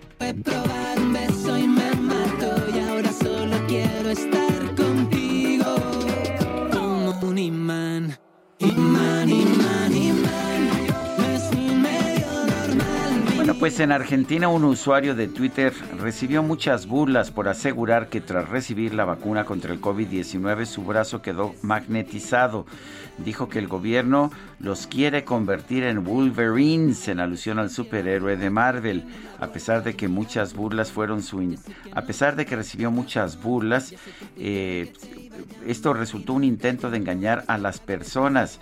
La mayoría de los usuarios se mofaron de que el joven se equivocó de superhéroe, ya que Magneto es quien controla los objetos metálicos, no Wolverine. ¿A ti no se te pega nada de metal en el brazo? Para nada. A mí tampoco. Ahí está. Ahí se queda adherido un rato, así que podemos decir que sí, es verdad que los objetos metálicos se adhieren al cuerpo, nos están transformando en Wolverine, ¿eh? Ay, no, qué mundo tan loco. Oye, eh, rapidito antes de irnos, la Coordinación Estatal de Protección Civil de Oaxaca, que encabeza Sidarta Luna Hernández, ha lanzado una alerta por condiciones climáticas adversas para las próximas horas en la entidad. Hay que estar atentos allá en Oaxaca. Bueno, y se nos acabó el tiempo, nos despedimos eh, con un regreso. Si el son cubano salió de Cuba, llegó a Nueva York, se convirtió en salsa y hemos estado escuchando pues formas de la salsa, pues también la salsa regresó a Cuba y fue modernizada y hemos encontrado pues nueva un nuevo tipo de salsa, la timba le llaman como esta que interpretan los bambán. Esto te pone la cabeza mala y nosotros pues nos vamos, pero nos escuchamos el lunes Guadalupe. Hasta el lunes que la pasen todos muy bien, disfruten su fin de semana. Gracias. Gracias de todo corazón. Claro que sí.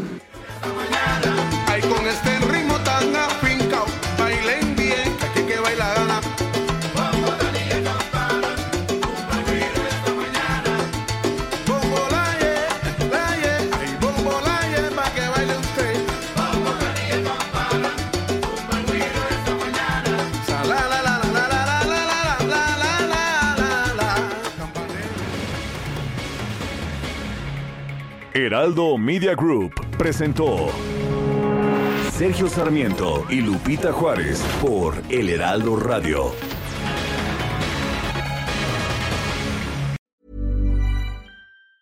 Ever catch yourself eating the same flavorless dinner three days in a row? Dreaming of something better? Well, HelloFresh is your guilt-free dream come true, baby. It's me, Kiki Palmer. Let's wake up those taste buds with hot, juicy pecan crusted chicken or garlic butter shrimp scampi. Mm. Hello Fresh. Stop dreaming of all the delicious possibilities and dig in at HelloFresh.com. Let's get this dinner party started.